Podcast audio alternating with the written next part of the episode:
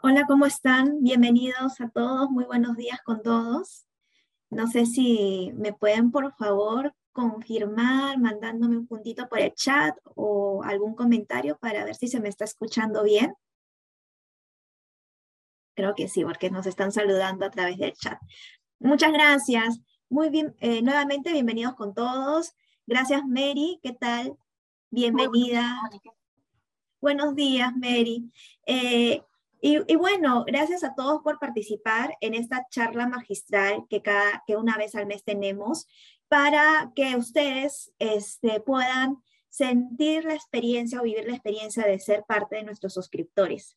Antes de dar, antes de dar este, la presentación, hacer la presentación a Mary y dejarla con la exposición, quisiera brevemente, para quienes por primera vez se conectan a este tipo de espacios, eh, darles una pequeña presentación eh, de unos breves minutos, por favor. Eh, no sé si me pueden confirmar, por favor, si se ve la presentación. Creo que sí, ¿no? Perfecto. Entonces, eh, quiero hacerles esa pequeña presentación para que todos puedan entrar en contexto de quiénes somos, por qué se dan estos tipos de espacios. Nosotros en Quantum Consultores somos una firma peruana con más de 15 años para ser exactos, 16 años de experiencia en el mercado, prestando servicios de consultoría tributaria, contable, legal y auditoría. En los últimos años hemos sido considerados como parte del ranking Leaders League eh, hace, eh, en el último año, en el 2022, como una firma altamente reconocida en el, eh, en el área de auditoría y contabilidad. A raíz de la pandemia y con nuestra labor de contribuir con la responsabilidad social empresarial, pues hemos creado nuestra línea de negocios, Quantum Escuela de Negocios, con la finalidad de llevar capacitación de primer nivel al alcance de todos. Y eh, como parte de los beneficios que damos a nuestros suscriptores, eh, es que permanentemente y cada vez al, al mes, más o menos entre tres, cuatro meses, una vez a la semana, para ser eh, exactos, reciben una capacitación permanente, cuentan con una asesoría personalizada, respaldada por el staff de Quantum Consultores, eh, pueden ingresar a eventos gerenciales, también tienen accesos a, acceso al banco de preguntas y respuestas, reuniones de networking. Cada día enviamos alertas y jurisprudencia a todos nuestros suscriptores. También tienen acceso a la plataforma e-learning las 24 horas del día para que puedan acceder a todas las capacitaciones que se han dictado y que de repente no han podido entrar en, la capacitación en vivo. Cuando quieran volver a escuchar la capacitación o de repente se les perdió alguna de ellas, pueden ingresar a nuestra plataforma e-learning. Y además contamos con una plana docente de primer nivel. Entonces, todos estos beneficios ustedes puedan acceder si forman parte de nuestros, de, nuestros suscriptores. Adicionalmente, eh, también tenemos descuentos para, para, nuestros suscriptores, descuentos especiales en cada uno de los programas de especialización que también se dan a través de esta línea Escuela de Negocios. Hemos, eh, a, la fecha, hemos eh, tenido el programa de especialización de tributación empresarial, también hemos realizado una especialización de fiscalidad internacional, auditoría tributaria preventiva. Actualmente está en curso el programa de, especialización en NIF. Todas estas con una gran acogida y dada esta gran acogida que hemos tenido en cada una de las especializaciones, estamos volviendo a realizar una eh, segunda o tercera edición de cada uno de estos programas. Eh, estamos a puertas de comenzar con nuestro tercer programa de especialización en tributación empresarial.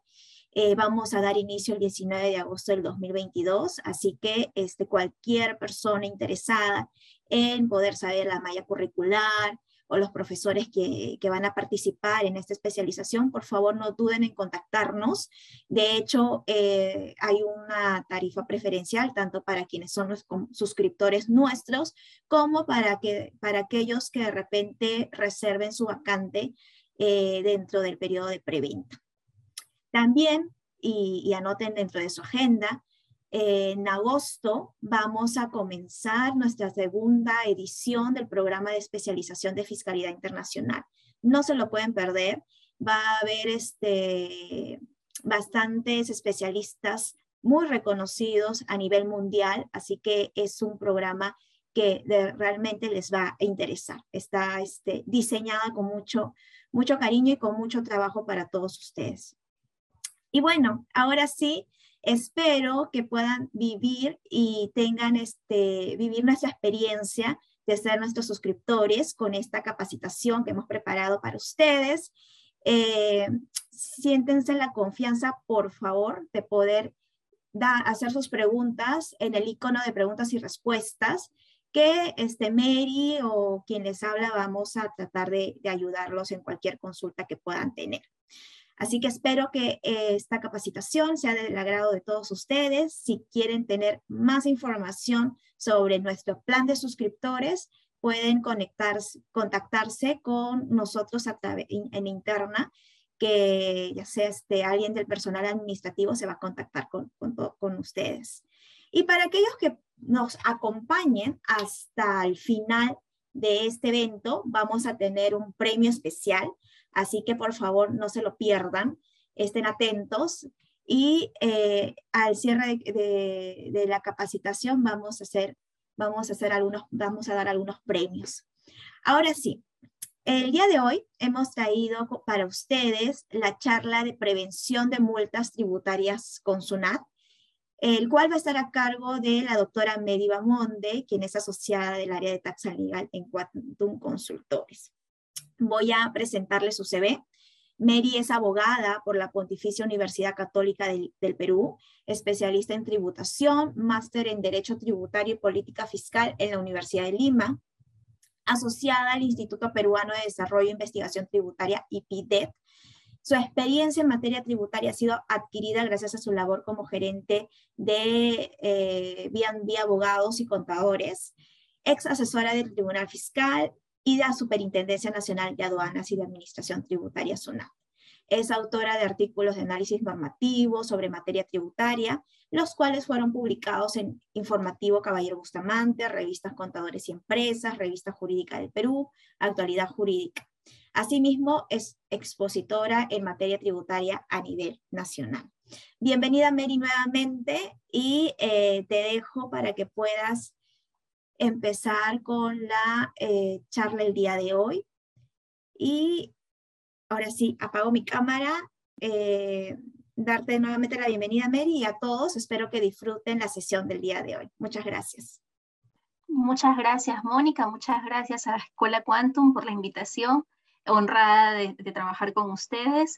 Hoy vamos a compartir un tema muy importante para todas las empresas y este es cómo evitar incurrir en infracciones, cómo conocer las obligaciones, eh, debemos conocer las obligaciones tributarias previstas en el Código Tributario, en la Ley del Impuesto a la Renta, la Ley del IGB y diversas normas tributarias que eh, su incumplimiento derivan en la comisión de infracciones tributarias. Entonces, estas infracciones tributarias que el Código Tributario las ha tipificado eh, y han sido desarrolladas también por otras resoluciones de superintendencia, nuestras obligaciones tributarias, entonces van a ser atribuidas a quienes, a los contribuyentes y también a los responsables, entendiéndose como responsables cada vez que una empresa actúa como agente de retención cuando transa con sujetos no domiciliados o agentes de retención del IGB o agentes de percepción, o cuando retiene las rentas a sus trabajadores, las rentas de quinta categoría, o cuando retiene la renta de cuarta categoría a los locadores.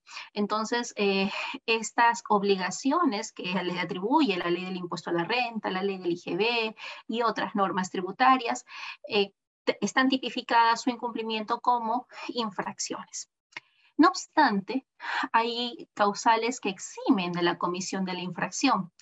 El Código Tributario ha previsto dentro de ellas es que debemos analizar en principio si somos sujetos obligados o no, por ejemplo, a presentar una declaración jurada cuando no tenemos actividades, eh, si es que no tenemos trabajadores en planilla porque estamos, eh, hemos suspendido nuestras actividades, pero tenemos eh, de alta los tributos laborales, es posible que no nos encontremos obligados a presentar la declaración 600 o el PLAME, eh, y en consecuencia no nos aplicaría la infracción por no presentar la declaración. Entonces, primero hay que identificar si es que estamos obligados, ¿no? Verificar eh, cuál es la obligación y si es que no nos corresponde esa obligación, pues será un eximente de la infracción. En el caso de empresas unipersonales, eh, cuando el causante o la empresa unipersonal, que es la persona natural, fallece, las infracciones en las que éste haya incurrido no se le pueden imputar a sus, a sus herederos. En consecuencia, con él fallecen también las infracciones como persona natural. No ocurre lo mismo en el caso de las personas jurídicas, porque las, las infracciones en las que incurre una persona jurídica, estas incluso pueden ser cobradas mediante atribución de responsabilidad solidaria a sus socios o a gerente o a quien se le atribuya como responsabilidad, responsable solidario. También hay supuestos en los que existe eh, o podemos ah, invocar que se aplique la duda razonable, como este caso de asociación en participación, que el Tribunal Fiscal el año pasado aclaró de que eh, las ganancias obtenidas por un contrato de asociación en participación tenían que atribuirse eh, se atribuyen a cada, al, si es persona natural o persona jurídica, y si es que era persona jurídica, no existía renta que retener, no, no, no, e, era una ganancia porque es un dividendo, entonces este dividendo eh, no genera eh, retención si es que se atribuye a una persona jurídica. Entonces esos supuestos de duda razonable también eximen de la comisión de infracción. Los casos de caso fortuito, fuerza mayor, como el que hemos tenido durante el estado de emergencia y específicamente detallado, eh, por resoluciones de Superintendencia Nacional de Tributos Internos, que nos indicaba que durante el estado de emergencia con cuarentena del 16 de marzo hasta el 30 de junio del año 2020, pues no se aplicaban las sanciones por todas las infracciones en las que se hubieran incurrido los supuestos de amnistía, como el que se estableció en el año 2016, para aquellas infracciones que, eh, cuyo monto no superaba la UIT, se extinguían estas por amnistía. Y por último, la prescripción de las infracciones tributarias. Toda infracción, salvo la del 178 número 4, que es por no pagar las retenciones dentro del plazo establecido, tienen el plazo prescriptorio de cuatro años. Eh, a la fecha, si es que SUNAT no ha detectado la infracción, estarían prescritas las infracciones incurridas antes del 2017, ¿no? Entonces tendríamos las infracciones del 2017 en adelante que analizarlas si es que nos correspondería o no, eh, que es una, ante una fiscalización o nosotros mismos verificándolas, pagarlas o no. Y tenemos un régimen de gradualidad y un régimen de discrecionalidad. La gradualidad rebaja la multa, mientras que la discrecionalidad lo que hace es que ante el cumplimiento de ciertas condiciones se pueda eh, eximir del pago o rebajar al 100% una multa.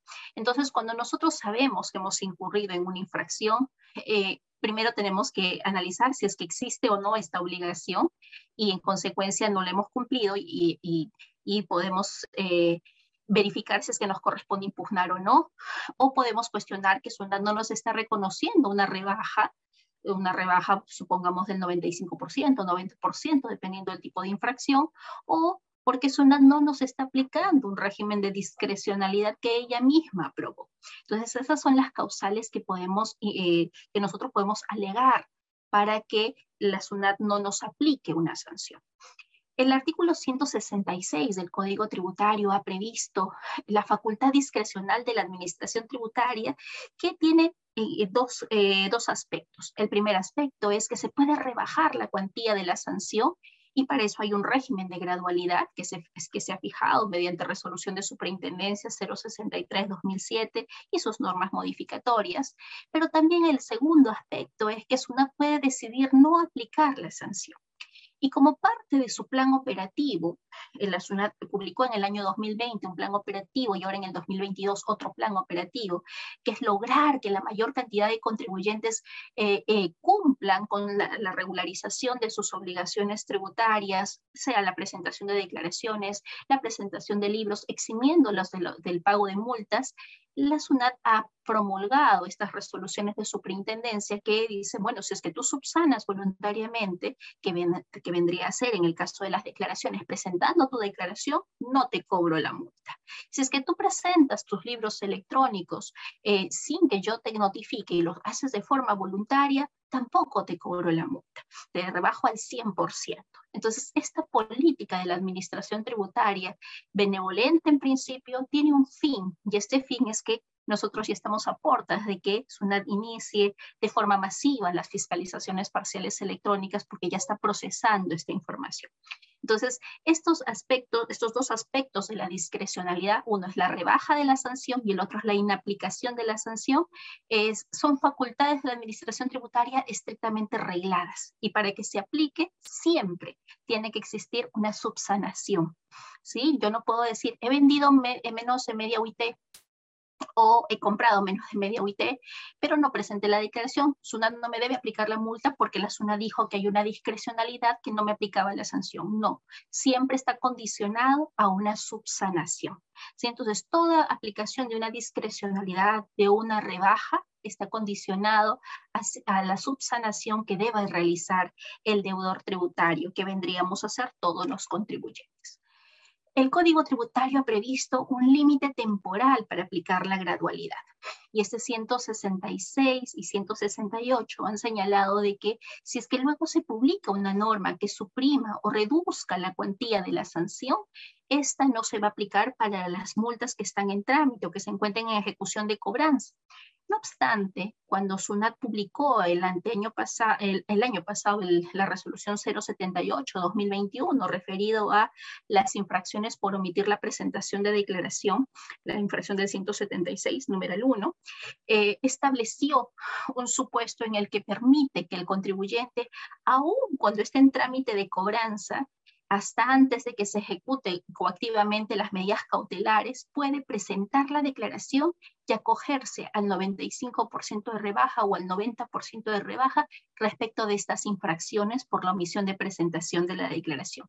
Pero esta, este beneficio tiene condiciones, ¿no? Solamente aplica a los que, mientras que eh, sus ingresos del ejercicio anterior no hayan superado las 150 UITs. Y para ciertas declaraciones. Pero esta norma, esta resolución 078-2021, permite ir más allá, aplicar una gradualidad incluso cuando la deuda, que, vendría a ser esa resolución de multa, ya estaba en cobranza. Sí, de esto se ha pronunciado el Tribunal Fiscal en resoluciones del 2021, en el que se confirma la comisión de la infracción, pero el Tribunal Fiscal ordena a la SUNAT que verifique si es que le es aplicable esta resolución 078-2021 en la medida que el contribuyente no había subsanado, no había presentado la declaración y es posible que presente la declaración y que se acoja a esta resolución 078-2021. Esto es en cuanto a cómo la SUNAT nos puede graduar la infracción. Pero ¿cuál es la, sanción? ¿Cuál es la sanción que SUNAT nos puede aplicar? SUNAT en las tablas, eh, bueno, el código tributario en verdad, que es elaborado en colaboración del Ministerio de Economía y SUNAT, y que luego se, materializa en una, en una ley, porque las infracciones solamente se pueden eh, crear con norma de rango de ley, ha establecido que las sanciones son de cuatro tipos. Uno es en la UIT, vamos a encontrar infracciones que pueden obedecer a una UIT, 30% de la UIT, 50% de la UIT, y siempre va a ser la UIT que estuvo vigente en la fecha en la que se cometió la infracción. ¿sí? O si es que no es posible detectar cuándo es que se cometió la infracción, cuando la propia administración tributaria en el curso de una fiscalización detecte, en ese periodo, esa UIT es la que se va a utilizar para aplicar la sanción. Y nosotros vemos en el Código Tributario y, por ejemplo, en libros, libros y algunas otras infracciones eh, están sancionadas en función a los ingresos netos. ¿Y qué se entiende por ingresos netos? Y justo hemos atendido una fiscalización en el que la auditora se había equivocado. Eh, en el cálculo de los ingresos netos. Por ejemplo, yo llevo con mayor atraso al permitido mi libro, tengo una multa del 0.3% de los ingresos netos. Pero supongamos que SUNAT me fiscaliza en, el mes de febrero, cuando todavía no he presentado la declaración jurada anual del 2000 eh, del 2020, 21, que es el que acaba de pasar. Entonces, tengo que recurrir a las reglas que establece el artículo 180 del Código Tributario, en el que me dice, bueno, para calcular la multa sobre ingresos netos, hay que tener en cuenta el régimen en el que se encuentra el contribuyente, el régimen general, régimen especial, régimen IPE. Es una multa para personas eh, naturales sin negocio, por ejemplo, los sujetos prestamistas que tienen la obligación de llevar libros en función al monto de sus ingresos eh, hay que evaluar hay que sumar eh, los ingresos grabados y no grabados declarados en la declaración jurada anual del ejercicio anterior. Y si es que yo en el ejercicio anterior no tuve ingresos, tomo en cuenta los del ejercicio precedente al anterior. ¿no? Y si es que no tuve ingresos o declaré en cero, entonces la norma me dice, bueno, si tú has declarado en cero, vas a tener una multa equivalente al 40% de la UTI. Si has estado en varios regímenes, suma los ingresos de todos los regímenes en los que te has encontrado. Si es que está omiso a varias presentaciones de las declaraciones juradas mensuales, en el caso del REAR, la multa va a ser el 80%. ¿no? Entonces, siempre me remite a los ingresos netos del ejercicio anterior y si es que no tuvo ingresos netos el ejercicio anterior, a los, a los ingresos netos del ejercicio precedente al anterior. Y si es que la infracción la ha incurrido o está siendo detectada por la administración tributaria antes de que venza mi declaración jurada anual, me voy al, igual al ejercicio, a los ingresos netos del ejercicio precedente al anterior. Tuve el caso de una empresa que había vendido eh, mucho, mucho, una cantidad muy, muy grande, porque eran productos médicos pre-COVID. Entonces, ¿qué es lo que hizo la SUNAT? La SUNAT me estaba aplicando la multa con los ingresos netos del ejercicio anterior, pero en la medida que la infracción estaba siendo detectada en febrero, antes de que la administración tributa, antes de que el contribuyente tenga la obligación tributaria de presentar la DJ anual, en verdad tenía que calcularme la multa con los ingresos antes de que este, esta empresa haya tenido estos ingresos tan altos. Entonces la multa era reducida. ¿No? No era tan alta como la administración tributaria la pretendía calcular. Entonces hay que tener en cuenta esta regla sobre los ingresos netos, que nosotros mismos al momento de subsanar voluntariamente o la administración tributaria en una fiscalización puede equivocarse si es que no tenemos claro cuáles son las reglas para aplicar esta sanción cuando la infracción tiene, eh, o eh, tiene prevista eh, la sanción en ingresos netos. Otro tipo de sanción es el, monto de los ingresos o el tributo omitido, 50% de tributo omitido o 100% en el caso de salud, o los ingresos cuatrimestrales en el caso del RUS. Esas son las reglas generales que vamos a tener en cuenta en las infracciones que vamos a analizar en adelante. En principio me han solicitado que trate la infracción vinculada a emisión de comprobantes de pago.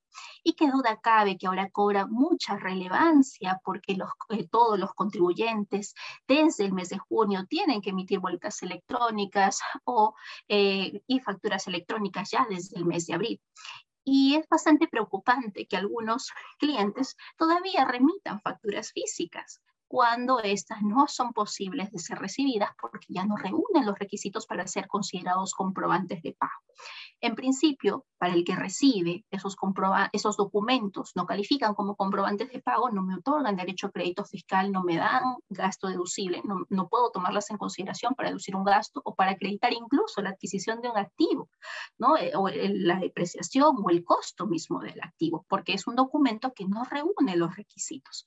¿Sí? Entonces, ya desde el año 2020, este, esta tipificación de la infracción del artículo 174, numeral 1, cambió y se incluyó cuatro supuestos, es que incurre en la infracción quien emite o otorga documentos que no son comprobantes de pago o que no reúnen las, las condiciones de emisión o que aquello, o emite u otorga documentos cuya impresión o importación no fue realizada o simplemente se incurre en esta infracción, incluso cuando la administración tributaria no está enviando a su fedatario fiscalizador.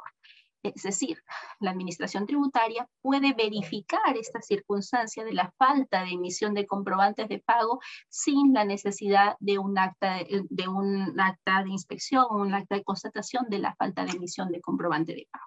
¿Esto a partir de cuándo? A partir del año 2020. Entonces, cuando nosotros no enviamos nuestros comprobantes al OCE o a la SUNAT dentro del plazo establecido, dicho sea de paso, recién se ha modificado este plazo y se ha empleado que hasta el 31 de diciembre nosotros tenemos tres días para enviárselos a la SUNAT o al OCE y tenemos cuatro días para ponerlo a disposición del contribuyente. Si es que hubo un error en ese tránsito del envío de los comprobantes de pago y el comprobante tiene la calidad de, rechazado, un certificado o una constancia de rechazado, entonces entenderá que no emití el comprobante de pago. ¿Incurría en qué infracción? 174 numeral 1. ¿Cuál es la sanción? La sanción se gradúa en función a cuántas veces he incurrido en, la infracción. Y esto es algo que la administración tributaria tendría que aclarar porque suele suceder que PRICOS por problemas del OCE no procesaron este comprobante de pago, un comprobante o terminan siendo 100 comprobantes de pago, ¿no? Y cuando son estos 100 comprobantes de pago, eh, aplicará la primera, segunda, tercera oportunidad, ya me quedaré con la multa de una UIT por el periodo en el que no emití o, eh, cuántas infracciones son las que he incurrido, ¿no? En principio, si bien es cierto, se modificó este, este, eh, el tipo infractor, también se modificó cómo es que voy a detectar eh, esta infracción, si es que ya eh, no la estoy detectando en el lugar, en, el establecimiento en el que no me emitieron el comprobante de pago, sino que se trata de una transacción virtual o un lugar en el que, un punto en el que se emitió, omitió emitir el comprobante de pago, pues el cierre, según la norma, ocurrirá en el domicilio fiscal del contribuyente. Pero lo que no se ha avisorado es que ocurre cuando son más de 100 comprobantes, 50 comprobantes que no pudieron ser emitidos a los. En principio, cada uno se entendería como una oportunidad. ¿No? Entonces, aquí la multa, recuerden, siempre va en función a las tablas. Tabla 1 aplica para el régimen general, régimen MIP. Tabla 2 para el RER y las personas naturales. Y tabla 3 para el RUS y vamos a aplicar la multa dependiendo de cuántas veces son las que estoy incurriendo, cuántas oportunidades en las que se está incurriendo o detectando. A la fecha existe un régimen de discrecionalidad que se aprobó con la resolución 1 del 2021, en el que indica que las infracciones del 15 de marzo hacia atrás por comprobantes de pago no se van a aplicar. Luego tuvimos el régimen de discrecionalidad 8-2021, que es durante el estado de emergencia con cuarentena del 16 al 30, de marzo al 30 de junio, tampoco se aplica la sanción. Entonces, en buena cuenta tendremos que todas las omisiones en comprobantes de pago del 1 de julio del 2020 a la fecha, sí se tendrán que aplicar y hay que tener mucho cuidado cuando emitimos estos comprobantes de pago que están siendo rechazados. Otro supuesto muy importante que debemos analizar en la emisión de nuestros comprobantes de pago es que estos comprobantes de pago cumplan con los requisitos mínimos. ¿Y cuáles son los requisitos mínimos? Ustedes recordarán que a partir del 1 de septiembre del año pasado ya tenemos vigente la incorporación de eh, la modalidad de pago, la fecha de pago y las cuotas. ¿Qué ocurre si es que yo eh, no consigné las fechas válidas? ¿No? me están pagando en una fecha en la que no se había consignado en el comprobante de pago. Estaría incurriendo en esta infracción del 174 numeral 2. El requisito es que se consigne la fecha, eh, que se consigne la fecha y la cuota. Pero en el devenir de la transacción, las partes pueden cambiar la, la fecha de pago o pueden cambiar el monto de la cuota. Ese comprobante de pago que señala una fecha distinta y una cuota distinta a la que efectivamente se pagó, estará incurriendo, será la prueba de que ha incurrido en una infracción del 174 numeral 2? Desde mi punto de vista, no. Porque para que el comprobante sea válido, debe tener estos requisitos mínimos, sí. Ahora, de que pueda pagarse antes o que se pueda pagar una cuota distinta, ameritará la emisión de una nota de crédito motivo 13. ¿Sí? Pero el hecho de no emitir esta nota de crédito, lo único que hará es que reste fehaciencia a la operación. Y esto sí, en varias fiscalizaciones UNAD nos ha observado con algunos clientes que han pagado en fechas distintas y dice, bueno, tu comprobante de pago indica que la fecha de pago es tal fecha pero tú me presentas una bancarización de otra fecha. Entonces, para mí, este comprobante de pago no se condice con tu constancia. Es más, hasta han pretendido aplicarnos la presunción de diferencias en cuentas bancarias. ¿Por qué? Porque no coincidían las fechas de pago de los bancarizados con las fechas de cancelación de los comprobantes de pago. Esa, esa ese punto, esa, esa discordancia entre el comprobante de pago y la fecha efectiva del pago, ahora que se han implementado estos requisitos, hay que tener mucho cuidado. ¿sí? Más que por la, eh, imputación de la infracción del 174 numeral 2, debemos tener cuidado para que no nos imputen diferencias en cuentas bancarias porque no coinciden o para que no nos imputen falta de fehaciencia en el caso que yo sea el adquirente. Si soy proveedor, y no coinciden, SUNAT me va a decir, bueno, tu, tus constancias de transferencia o lo que fuera no se condicen con tu comprobante. Y si es que yo soy adquirente, me puede decir, no, no te reconozco el crédito fiscal porque no está pagado en la fecha en la que indica el comprobante. Causales de atribución de falta de fehaciencia. ¿no? Entonces, mucho cuidado con esta infracción. Es formal, sí, pero el comprobante de pago debe, tener, eh, debe ser totalmente pulcro evitar los errores en cuanto a las modificaciones, si es que las tengo que modificar necesariamente emitir una nota de crédito motivo 13, sí que es para modificar el importe de la cuota o la fecha de pago. En este caso, las infracciones eh, por estos, la, no observancia de estos requisitos mínimos eh, va en función a la, tabla nuevamente, 50% del OIT, 25% del OIT, 0.3% de los ingresos netos y la gradualidad va también en función a cuántas veces estoy incurriendo en esta infracción. ¿no? Y en comprobantes de pago electrónicos, que mm, puedo haberme equivocado en todo el mes, ¿no? En todo el mes emití sin observar estos requisitos, entonces, ¿cuántas infracciones este, eh, o en qué oportunidad es la que estoy, ¿no? Por lo general, lo que se, se atina a decir, bueno, si son varias, paga el, monto total de la multa, que es el 50% de la UIT, pero esto está sujeto a que es una, realice una interpretación sobre ello por la resolución 128-2021, salvo los, los sujetos del nuevo RUS, todos están obligados ya a partir del 1 de junio del 2022 a la emisión total de los comprobantes de pago electrónicos. Y en cuanto a la puesta a disposición, la reciente resolución 117-2022 que regula lo que el decreto de urgencia 016-2021 señaló, todavía nos vamos a mantener hasta el 31 de diciembre del 2022, como les indiqué hace un momentito, para, eh, con un plazo de tres días para remitir estos comprobantes de pago a SUNAT o al OCE, dependiendo de qué tipo de emisor seamos, emitimos comprobantes de pago desde el sistema del contribuyente, desde el sistema de SUNAT o sistema OCE. Entonces, eh, tenemos ese plazo y cuatro días calendarios para poner a disposición del contribuyente el comprobante de pago.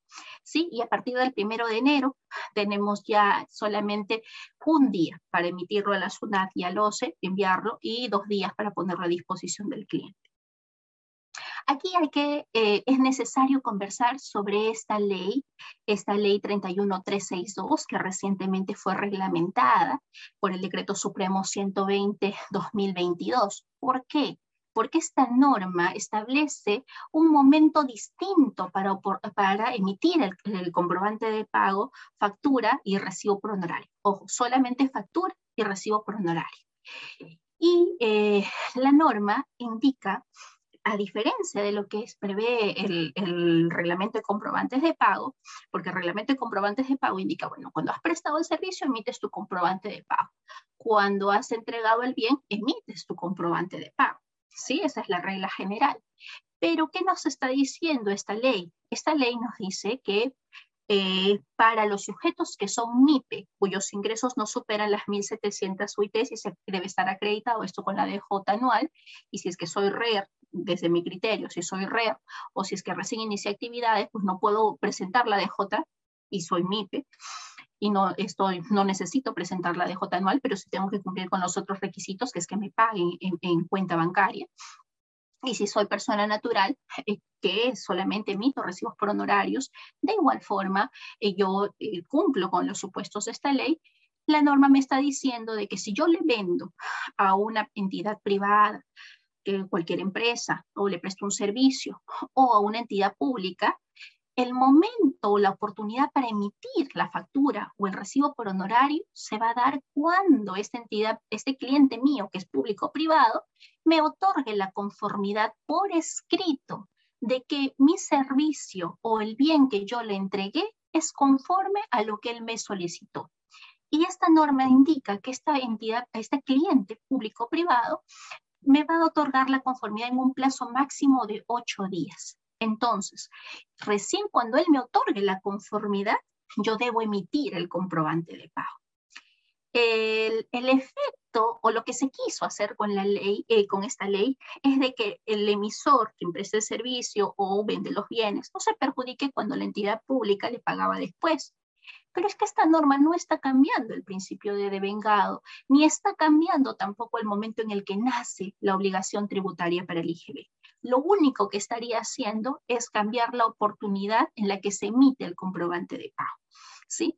Pero yo igual tengo que reconocer mis ingresos cuando se devenga, cuando nace la obligación para IGB. pero para los comprobantes de pago sí me establece otra fecha, que es cuando me den la conformidad. Y cuando me den la conformidad, este señor, este cliente tiene un plazo de 30 días para pagar. Y si es que no me paga en 30 días, entonces yo le puedo cobrar intereses. O podemos acordar mediante un documento de fecha cierta, una escritura pública, un contrato con firmas legalizadas notarialmente, de que me va a pagar después de 30 días en determinados plazos. Y si no paga después de ese plazo, pues se le cobra un interés que lo podemos haber acordado o el interés que prevé el BCR. ¿Sí? Entonces, el, el propósito de la norma es penalizar y cobrar un interés moratorio grabado con el impuesto a la renta y con IGB en el caso de que yo sea una persona perceptora de tercera categoría, y si es que soy perceptor de cuarta categoría, eso sí no estaría grabado, esos intereses moratorios, y que me paguen dentro del plazo. ¿no? Es como asustar al cliente para que siempre tenga en cuenta que tiene que pagarme dentro del plazo. Pero no logra el efecto que quería, que era impedir que se paguen impuestos después, pero sí modifica, y acá hay que tener en cuenta la oportunidad en la que se emite el comprobante de pago. Y es justamente esta oportunidad en la que se emite el comprobante de pago, el no hacerlo es lo que genera la infracción. Entonces, cuando se trate de transacciones en el que el sujeto emisor es un MIPE, sus ingresos no superaron las 1.700 UITs, entonces él sí tiene derecho a emitir su comprobante de pago después. ¿Sí? Después. Emite su comprobante de pago después cuando haya recibido la conformidad. Eh, esta norma, que tuvo muy buena intención, eh, no se condice con, la, con las demás infracciones, porque ahora vamos a analizar también las infracciones por guías de remisión. Y una de infracción es que si es que yo le voy a vender a una persona natural o una persona eh, jurídica que, que es mi cliente, para yo trasladar un bien debo tener el comprobante de pago. ¿sí? Él me haya dado la conformidad o no, yo debía emitir el comprobante de pago. Si es que no emití el comprobante de pago, incurro en infracción. Entonces, el, propósito de la norma fue buena, pero simplemente deviene inaplicable porque lamentablemente el Congreso no conoce la totalidad de las normas tributarias y, o las entiende de forma parcial y no las entiende de forma concatenada, que hay ciertas obligaciones que están concatenadas con otras. entonces, mucho cuidado con esta ley 31362. Eh, eh, no es para acogerse a esta norma hay que cumplir con ciertos requisitos, que es que con el, en el momento en el que se emite la factura o el recibo por honorarios hay que presentar esta DJ anual, salvo en los supuestos en los que no se pueda pues, presentar la DJ anual y proporcionar el número de cuenta bancaria. También esta norma establece de que indistintamente del monto, ojo, la bancarización son 2.000 soles, a partir de 2.000 soles, que tiene que ser bancarizado. ¿Sí? Para acogerse a esta norma, a estos beneficios de la norma, que yo pueda exigir los intereses moratorios, en el caso de que no me pague, toda la, operación tiene que estar bancarizada, no interesando cuál es el monto. Eso hay que tenerlo en cuenta. Les presento acá algunos informes eh, respecto a la puesta a disposición y la SUNAT se pronunció ya en el informe 127-2020 indicando de que eh, la emisión del comprobante de pago no es la representación física, no es el archivo PDF, sino que es el archivo XML. Entonces, este es el comprobante de pago. Si es que es una factura que se emite a través del CESOL, no hay nada que validar. ese comprobante eh, existe desde el momento en que se emitió. No, hay, no es que se pueda atribuir la falta de emisión. En el caso de la infracción del 174.1, los comprobantes emitidos desde el C del contribuyente o desde el OCE, estos, estos comprobantes que sí requieren una validación posterior, sí me podrían conllevar a la comisión del 174.1 cuando no ha sido, no tiene un CDR de aceptado, ¿no? Y la puesta a disposición de estos comprobantes de pago tiene que producirse mediante medios electrónicos, ¿no? O salvo en el caso de un sujeto no electrónico, se le puede eh, dar de forma adicional en la representación impresa, pero esta representación impresa no es comprobante de pago. ¿sí? Esto también lo ha reiterado en este informe 108-2004.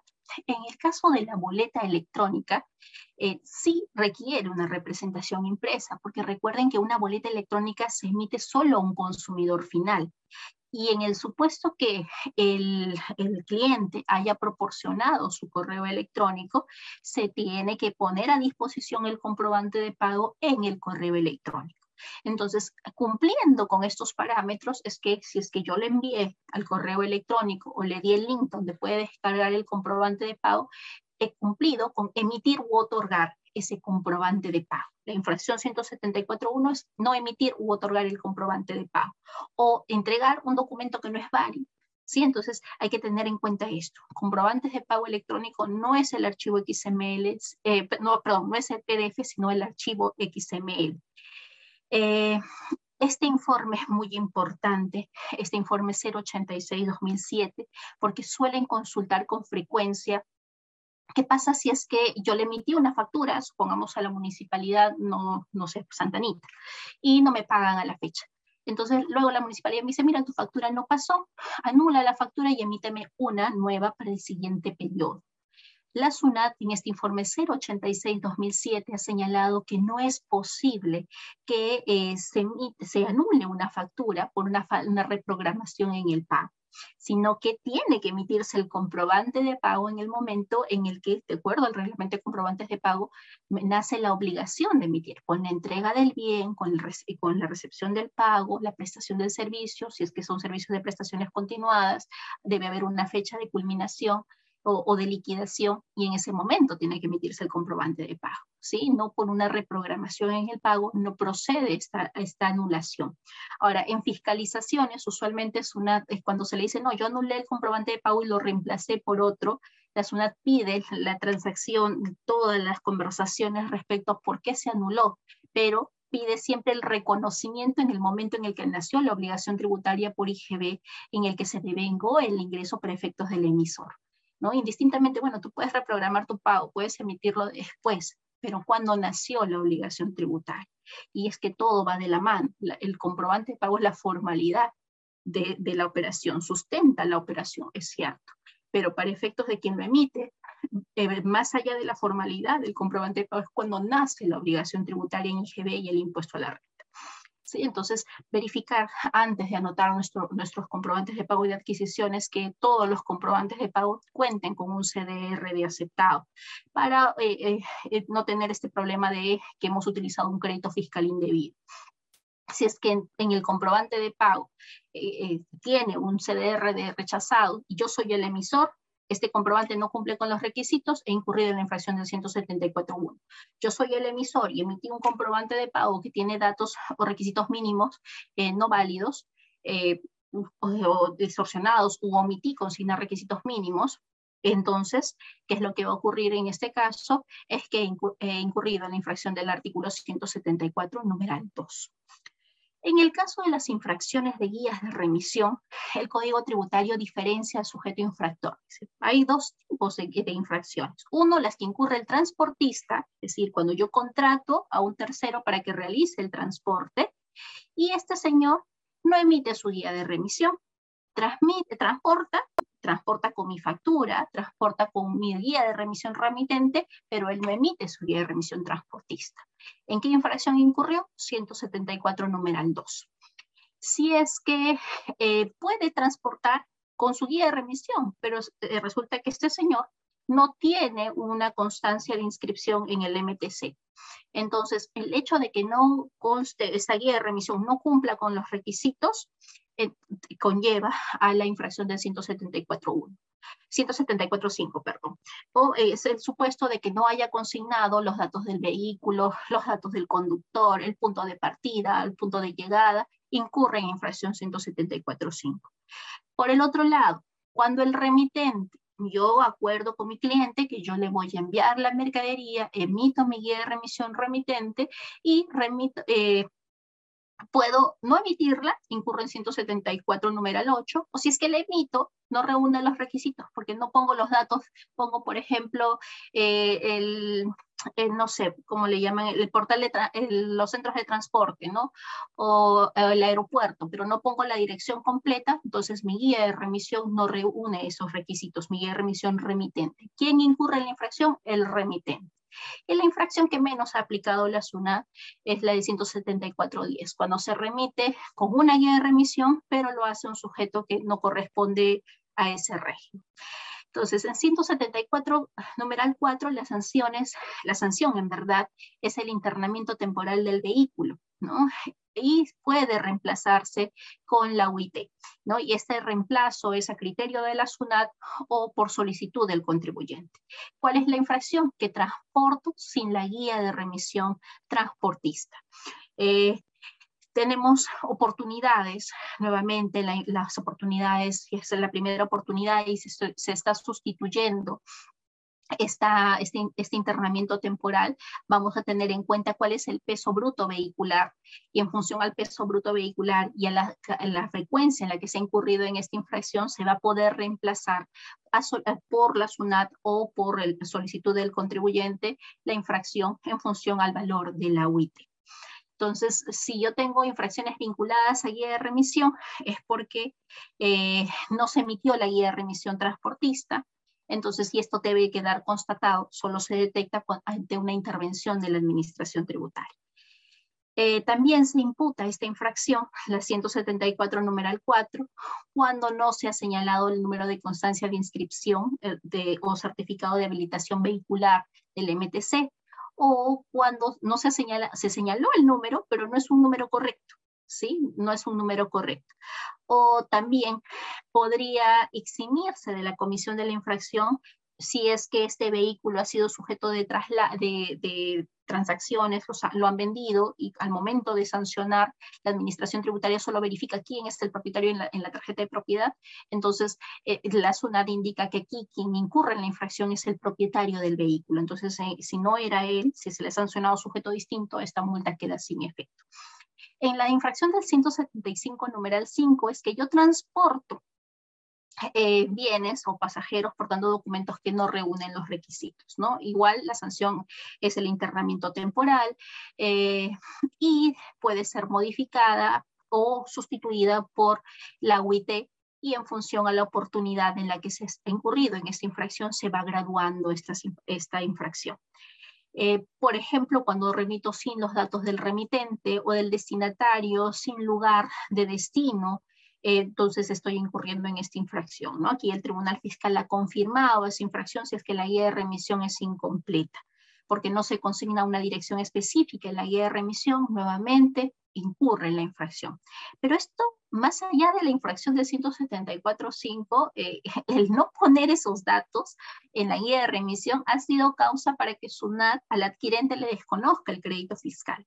¿Sí? Eh, esto, SUNAT las guías de remisión las utiliza más para acreditar fehacientes. Si es que el contribuyente que recibió o que adquirió su guía de remisión no reúne estos requisitos, la operación es no fehaciente. ¿no? Porque la guía de remisión acreditaría la entrega. Claro que hay otros elementos que analizar, pero la guía de remisión hay que tener mucho cuidado para no incurrir en estas omisiones formales, pero también para resguardar nuestro crédito fiscal. Y esta es la infracción, 174 numeral 8, que les decía, ¿qué pasa en el caso que yo vendo bienes? Yo vendo bienes, la norma me dice que yo tengo que remitir los bienes con comprobante de pago. Y si es que no, no le he remitido los bienes con comprobante de pago, que la el único supuesto en el que se exime es en las ventas a consignación, entonces ¿cómo es que eh, la norma me dice de que yo puedo emitir el comprobante de pago con posterioridad en el supuesto de que yo soy un sujeto MIPE? Entonces, eh, si es que yo no emito el comprobante de pago, estaría incurriendo en esta infracción 174.8 y me expongo a que se comise la mercadería y a pagar una multa para recuperar los bienes comisados. ¿no? Eh, eh, y hay que tener ese cuidado ahí. Ahora, dentro de, las, de la guía de remisión se podría consignar en motivo de traslado otros, ¿no? Venta por MIPE según la ley 31362, que es lo que algunos contribuyentes nos han consultado, pero es cuestionable en verdad, porque eh, eh, esta infracción está tal cual, dice, que no se emite o se transporta sin emitir el comprobante de pago. Acá hay una ley que me dice que no tengo que emitir el comprobante de pago sin que yo reciba la conformidad. Entonces tengo que señalar expresamente la guía de remisión que se está remitiendo los bienes pero al amparo de la ley 31362, con, con eh, eh, la salvedad de que es posible que SUNAT nos aplique esta multa por no transmitirla con, esta, con el comprobante de pago o la guía de remisión.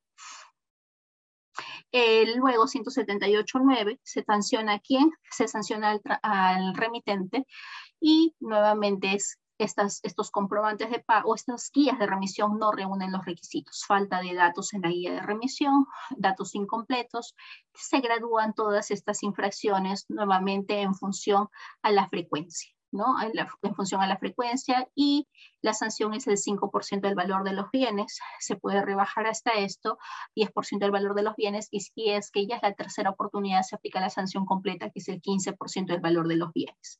Cuando no se exhibe la constancia de tracción, por ejemplo, eh, se estaría incurriendo en esta infracción del 174.8 o cuando se omite el, el, motivo de traslado, se incurre en esta infracción del 174.8. Si yo quiero recuperar mis bienes, tengo que acreditar cuál fue el valor de los bienes, los comprobantes de pago, cómo adquirí esos bienes.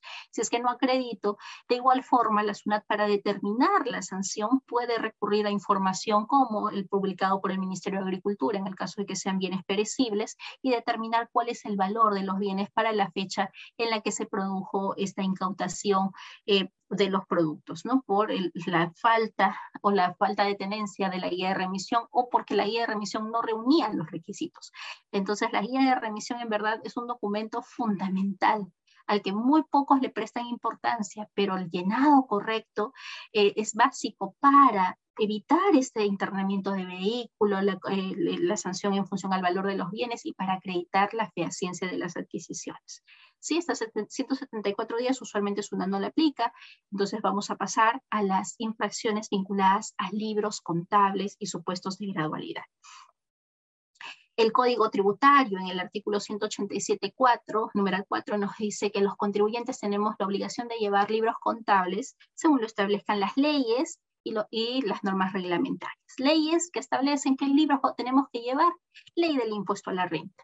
¿no? Ley del impuesto a la renta y luego tenemos el artículo 37 de la ley del IGB que nos dice, pues regula la obligación de llevar el registro de compras-ventas y la resolución 234-2006, que es la que señala cuáles son los formatos, cómo se deben llevar los libros eh, físico y luego tenemos una serie de normas que nos indican la modalidad de llevado de los libros. Entonces, esta información respecto a los libros contables, que viene a ser eh, la obligación de tener nuestros sistemas, nuestros programas, tener los antecedentes, los documentos de trabajo y registrar las operaciones son obligaciones que su incumplimiento todas están sancionadas. Si es que SUNAT nos requiere un procedimiento de verificación o fiscalización, que le proporcionemos nuestros libros, los, los documentos que sustentan la contabilidad, el acceso a los perfiles de los sistemas contables, obligación recientemente incorporada, o el acceso a nuestros sistemas, documentación comercial y no lo presentamos, estamos inmersos en la comisión de infracciones. No solamente de libros, sino las otras infracciones del 177, 177 eh, numeral 5, que es la que SUNAD está aplicando ahora en las verificaciones, cuando no le proporcionamos toda esta información. ¿sí? Y, y, parte de qué? De que estamos obligados. Basta que tengamos la obligación, debemos tener esa documentación. Entonces, para evitar incurrir en estas infracciones, ¿qué es lo primero que debemos hacer? Es verificar qué libros estamos obligados a llevar. Y esa verificación debe realizarse año a año. No significa que yo estaba en el régimen especial hace cinco años, pero yo ya superé el límite y ni cuenta me vi y no estoy llevando pues los libros completos. O ya estaba en el, en superé el límite de los ingresos y ya debo llevar mi contabilidad completa. ¿A partir de cuándo? Y ese análisis tengo que realizarlo año a año, ¿sí? Si yo estaba en el régimen general y ahora me pasé al MIPE, ¿puedo eh, continuar llevando mis libros en el régimen general? Si es que es un libro que tiene mayor información, puedo continuar llevando mis libros del régimen general. Lo que no puedo es llevar menos de los que me corresponden. ¿Puedo llevar más? Sí, pero no menos. Tengo que ver cómo es que tengo que presentar mis libros. ¿Puedo llevarlos de forma computarizada o ya estoy obligado a llevar los libros de forma electrónica? Verificar que cumpla con las exigencias o las formalidades. Hay formatos específicos para los libros que regula la resolución 234-2006, que eh, su falta de observancia conlleva a la comisión de infracciones esta información de cómo es que debo llevar los libros tiene que estar eh, verificada y constatada y plasmada en la ficha RUC. ¿no? ¿Qué es lo que determina cuál es mi sistema llevado de contabilidad? ¿Cómo es que llevo mis libros principales? Recuerden, registro de compras, registro de ventas son libros auxiliares. Pero si es que yo todavía no soy un plico nacional, no soy un plico regional y llevo mis libros, registro de compras, ventas electrónicos y los demás los llevo en físicos o los llevo de forma computarizada en mi ficha RUC, debe constar que yo estoy llevando mi contabilidad de forma computarizada. Si yo no comunico esto, incurre en infracción del artículo 173, numeral 5. ¿Sí? Entonces, estas infracciones hay que tenerlas muy en cuenta. Ahora, ¿qué libros me dicen que eh, estoy obligada a llevar? La ley del impuesto a la renta indica que vamos a evaluar para efectos de los libros vinculados a renta, cuáles son mis ingresos brutos obtenidos en el ejercicio grabable anterior. Y vamos a tener en cuenta la UIT del año. Para los perceptores que recién inicien actividades, hay que eh, hacer una proyección. ¿Cuánto es lo que espero recibir? Pues eh, probablemente tengo a mi tercer mes eh, unos contratos pues muy grandes. Contraté con el Estado. ¿No? Entonces, tengo, voy a tener contratos muy grandes. Mi proyecto a llevar una contabilidad completa. ¿no? Entonces, hay que evaluar, uno, los ingresos brutos, y esto también lo señala eh, este artículo 65 y el artículo 38 del reglamento, y eh, verificar el régimen tributario. Entonces, régimen general, tenemos tramos, ustedes ya los conocen, nos vamos a pasar eh, eh, rápidamente. Tenemos hasta 383 registro de compras, ventas, libro diario simplificado, luego vamos pasando al libro diario mayor hasta 500 y luego de 500 a 1700 libro de inventario y balances diario y mayor. ¿no? Eh, si es que ya supera las 1700 UITs, eh, y tengo que tener en cuenta los, los ingresos del ejercicio anterior, contabilidad completa. Y de corresponder el registro de activos fijos, registro de costos, registro de inventarios. MIPE tiene un parámetro similar al del régimen general, vamos hasta las 1700 UIT, porque si yo ya excedo, paso al régimen general y debo llevar contabilidad completa. Régimen especial, solo registro de compras, ventas y RUS no lleva libros.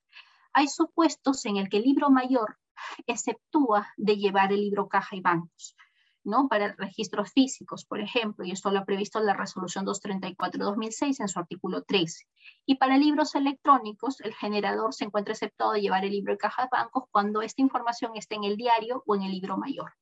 ¿no? Esto eh, lo ha señalado la resolución 286 del año 2009. Eh, a partir de enero del 2016, el generador que se encuentra a llevar el libro mayor o lo lleva de forma voluntaria puede optar por no llevar el libro diario de manera electrónica. Sí, esto también previsto en la resolución 286-2009.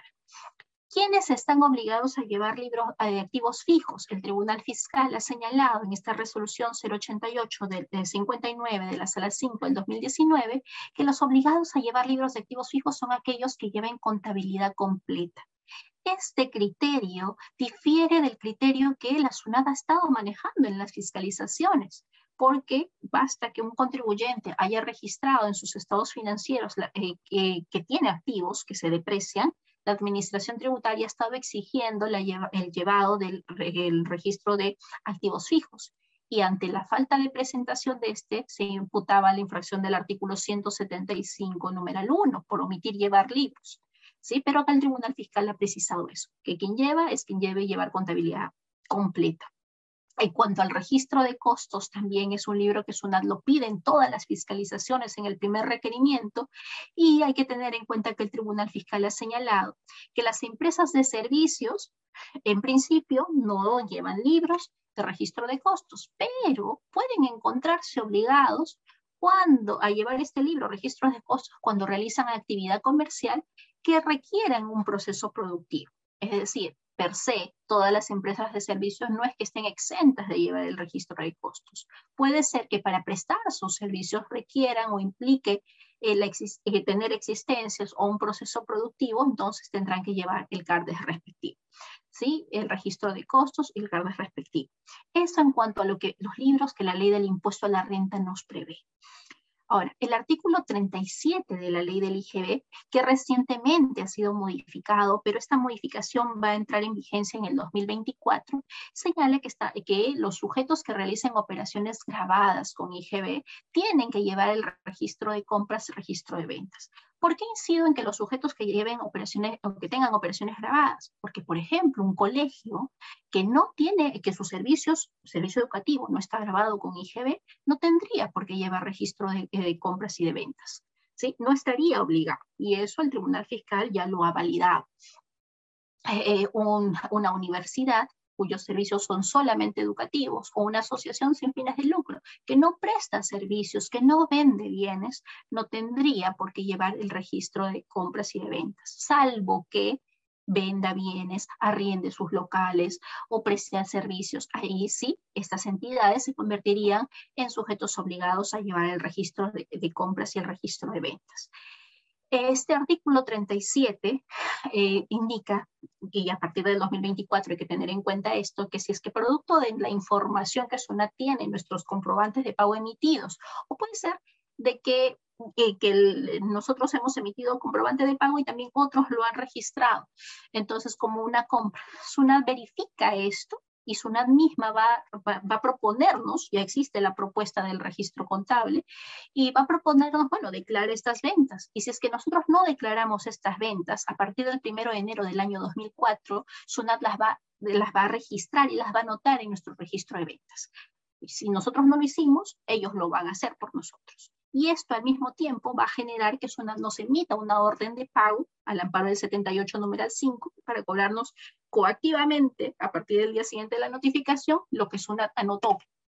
Y también la segunda consecuencia de esta modificación es que esa falta de anotación que nosotros no hicimos de forma voluntaria va a conllevar a que el contribuyente haya incurrido en la infracción del artículo 175 numeral 10 del Código Tributario sancionada nada menos que con el 0.6% de los ingresos netos. ¿Sí? Entonces hay que tener en cuenta esto. SUNAT ya trabajó todo el año pasado sus modelos predictivos de IGB, sus modelos de operaciones no reales, sus modelos de detracciones, sus modelos de registro, ya nos tiene una propuesta de qué es lo que tenemos que declarar, eh, que ya tiene una propuesta de cuál es el porcentaje de detracciones que nos corresponde, y ahora SUNAT nos dice, bueno, si tú no registras, yo lo registro por ti. Pero si yo lo registro por ti, te voy a cobrar directamente lo que tú no registraste y te voy a multar por no haber registrado. ¿Sí? Y esto sin que SUNAT nos fiscalice, ¿eh? es, totalmente rápido. Entonces hay que tener mucho cuidado con las omisiones en nuestro registro de compra, de nuestro registro de ventas. Y en nuestro registro de compras, toda duplicación, todo error, toda falta de constancia de tracción y que nosotros tengamos, ¿qué va, a qué va a conllevar? A que SUNAT nos pueda iniciar una fiscalización parcial electrónica con una preliquidación de cuál es el crédito fiscal que nos estaría desconociendo y también podría, ante esta corroboración de que no tenemos las constancias y demás, podía aplicarnos las multas por llevar los registros sin observar las formas debidas. ¿sí? Hay que tener sumo cuidado con estas infracciones y estas omisiones que SUNAT ya las tiene listas para ser aplicadas porque en mayo ha concluido con su proceso de las operaciones que nosotros mismos hemos declarado voluntariamente con nuestros libros, eh, acogiéndonos a esta resolución 16-2020 y acogiéndonos a la resolución 078-2021, declarando todo.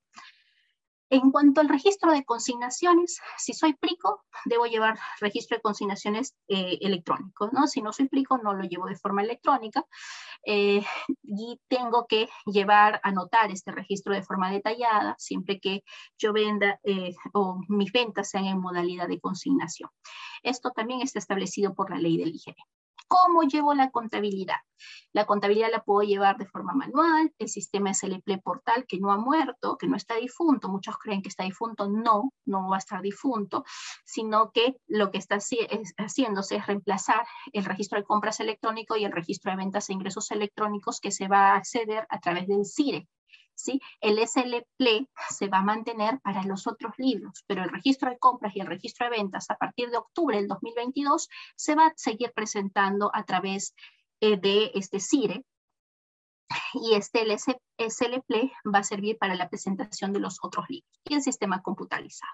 Si tengo hojas sueltas, tengo que legalizarlas antes. Yo no puedo anotar en hojas sueltas y luego una legalización posterior. El hecho que yo tenga anotado todo pero no tiene legalización equivale a que no tengo el libro. ¿Sí? La legalización eh, siempre, eh, si es que es posterior, debe haber un folio anterior y debe estar empastado.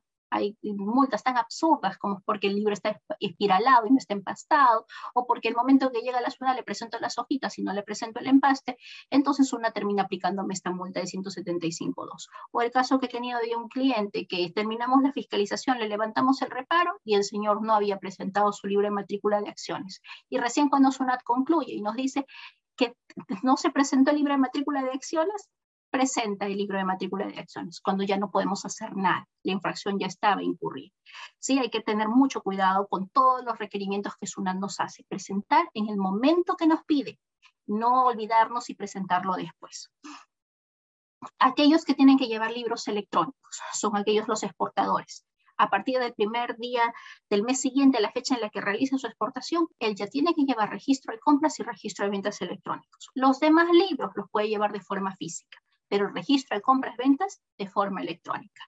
Los pricos regionales, registro compras-ventas, libro diario mayor, de forma electrónica. Los pricos nacionales, cuyos ingresos superen las 3.000 UITs, ellos tienen que llevar la totalidad de su contabilidad de forma electrónica a través del SLP para aquellos contribuyentes en función de sus ingresos. No interesa si es que yo soy un sujeto exonerado, lo que fuera, ¿no? Eh, si es que yo soy un sujeto exonerado, pero realizo operaciones grabadas, igual, de igual forma, yo tengo que verificar mis ingresos del ejercicio precedente al anterior, mayo del ejercicio precedente al anterior, o sea, 2020, y abril 2021. La evaluación debo hacerla año a año, qué libros y de qué forma debía llevar. ¿Sí? Entonces, para el 2022, aquellos cuyos ingresos de mayo abril, de mayo del 2020 a abril del 2021 superaron los 322.500 soles, entonces tendrá que llevar el registro de compras y de ventas electrónicos. Eh, los medios para presentar, ya dijimos, registro SLPLE, eh, para compras, el registro de compras, registro de ventas y libro diario mayor, para los principales contribuyentes también presentan a través del SLP, los sujetos obligados también eh, a partir del de septiembre del 2022 salvo, salvo aquellos sujetos que eh, eran 157 contribuyentes que ya presentaron a través del registro de ventas e ingresos electrónicos y a partir de, septiembre de 2022, que vence en octubre, van a tener que presentar todos a través del registro de ventas e ingresos electrónicos y el registro de compras electrónicos también. ¿sí? Eh, tenemos luego de que si se suspendieron actividades, el contribuyente suspende también la obligación de presentar sus libros. Una tuvo un informe, el informe 52-2021, en el que dijo, bueno, si tú presentas a través del SL Portal, eh, si has suspendido tus actividades, no me presentas registro de compras y registro de ventas. No se dijo nada respecto del SLP, pero eh, la interpretación es la misma. No tengo nada de que declarar, no tengo nada que anotar, se suspende también la obligación. ¿Sí?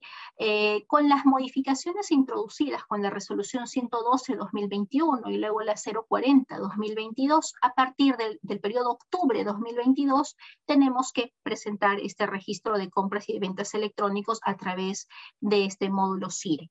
Eh, este, esta obligación se suspende cuando suspendo actividades nuevamente se reitera el criterio de la SUNAT, pero hay que tener en cuenta de que si es que yo suspendí actividades y SUNAT detecta que yo estoy realizando actividad económica o compré o vendí, la SUNAT restituye mi obligación de, llevar los libros. Y si es que yo no los estoy llevando, entonces habría incurrido en la infracción del 175, numeral 10, presentar los libros con mayor atraso al, permitido porque son libros electrónicos. Sí, hay que tener en cuenta eso. Entonces, estos, eh, ya una vez que yo me convierta en generador registro de compras y ventas, cierro mis libros, doy de, ya no voy a presentarlo a través del SL Portal, pero tengo que ya generar y almacenar toda esta información a través del CIE. Ahora, eh, cuando ya a partir de octubre no se lleven estos libros de esta forma, SUNAT es quien va a almacenar, generar, archivar y conservar estos registros electrónicos del registro de ventas y el registro de compras. Eh, entonces, durante la suspensión de actividades, nuevamente no se presentan los libros. ¿sí? Si se detecta, SUNAT nos va a aplicar las infracciones. Ahora, ya hemos conversado sobre cuáles son las obligaciones, pero cuáles son nuestros deberes. Eh, que no, eh, al no cumplirnos nos genera una sanción. Si es que estoy en una fiscalización y SUNAT me pide un libro que yo estoy obligado a llevar y no lo presento, entonces incurro en la infracción del artículo 175, numeral 5 toda omisión sancionada con el 0.6% de los ingresos netos. Ojo, esto no solamente está vinculado a los libros contables, sino también los libros societarios. La gradualidad, como es una infracción que se detecta siempre en fiscalización, no existe una subsanación voluntaria, sino que existirá la subsanación inducida. Y la inducida va a implicar de que yo tengo que subsanar dentro del plazo que SUNAT me está confiriendo. Si es que yo subsano luego del plazo otorgado por SUNAT y solo si es que hacer libros electrónicos tendré una rebaja del 40% antes que me trae medidas cautelares. Pero si es que yo subsano eh, después y no se tratan de libros electrónicos, sino de libros físicos, después del plazo otorgado por SUNAT, entonces eh, ya perdería este régimen de gradualidad. ¿Por qué? Porque la inducida me está diciendo es que yo tengo que hacerlo dentro del plazo que SUNAT me ha conferido y tengo que hacerlo con pago o sin pago para tener un 50 o un 70% de rebaja. ¿Sí? Eh, si es que estoy obligado a llevar los libros, no presento la constancia de presentación de libros electrónicos, omití llevar 177 numeral, 175 numeral 1, omitió llevar libros.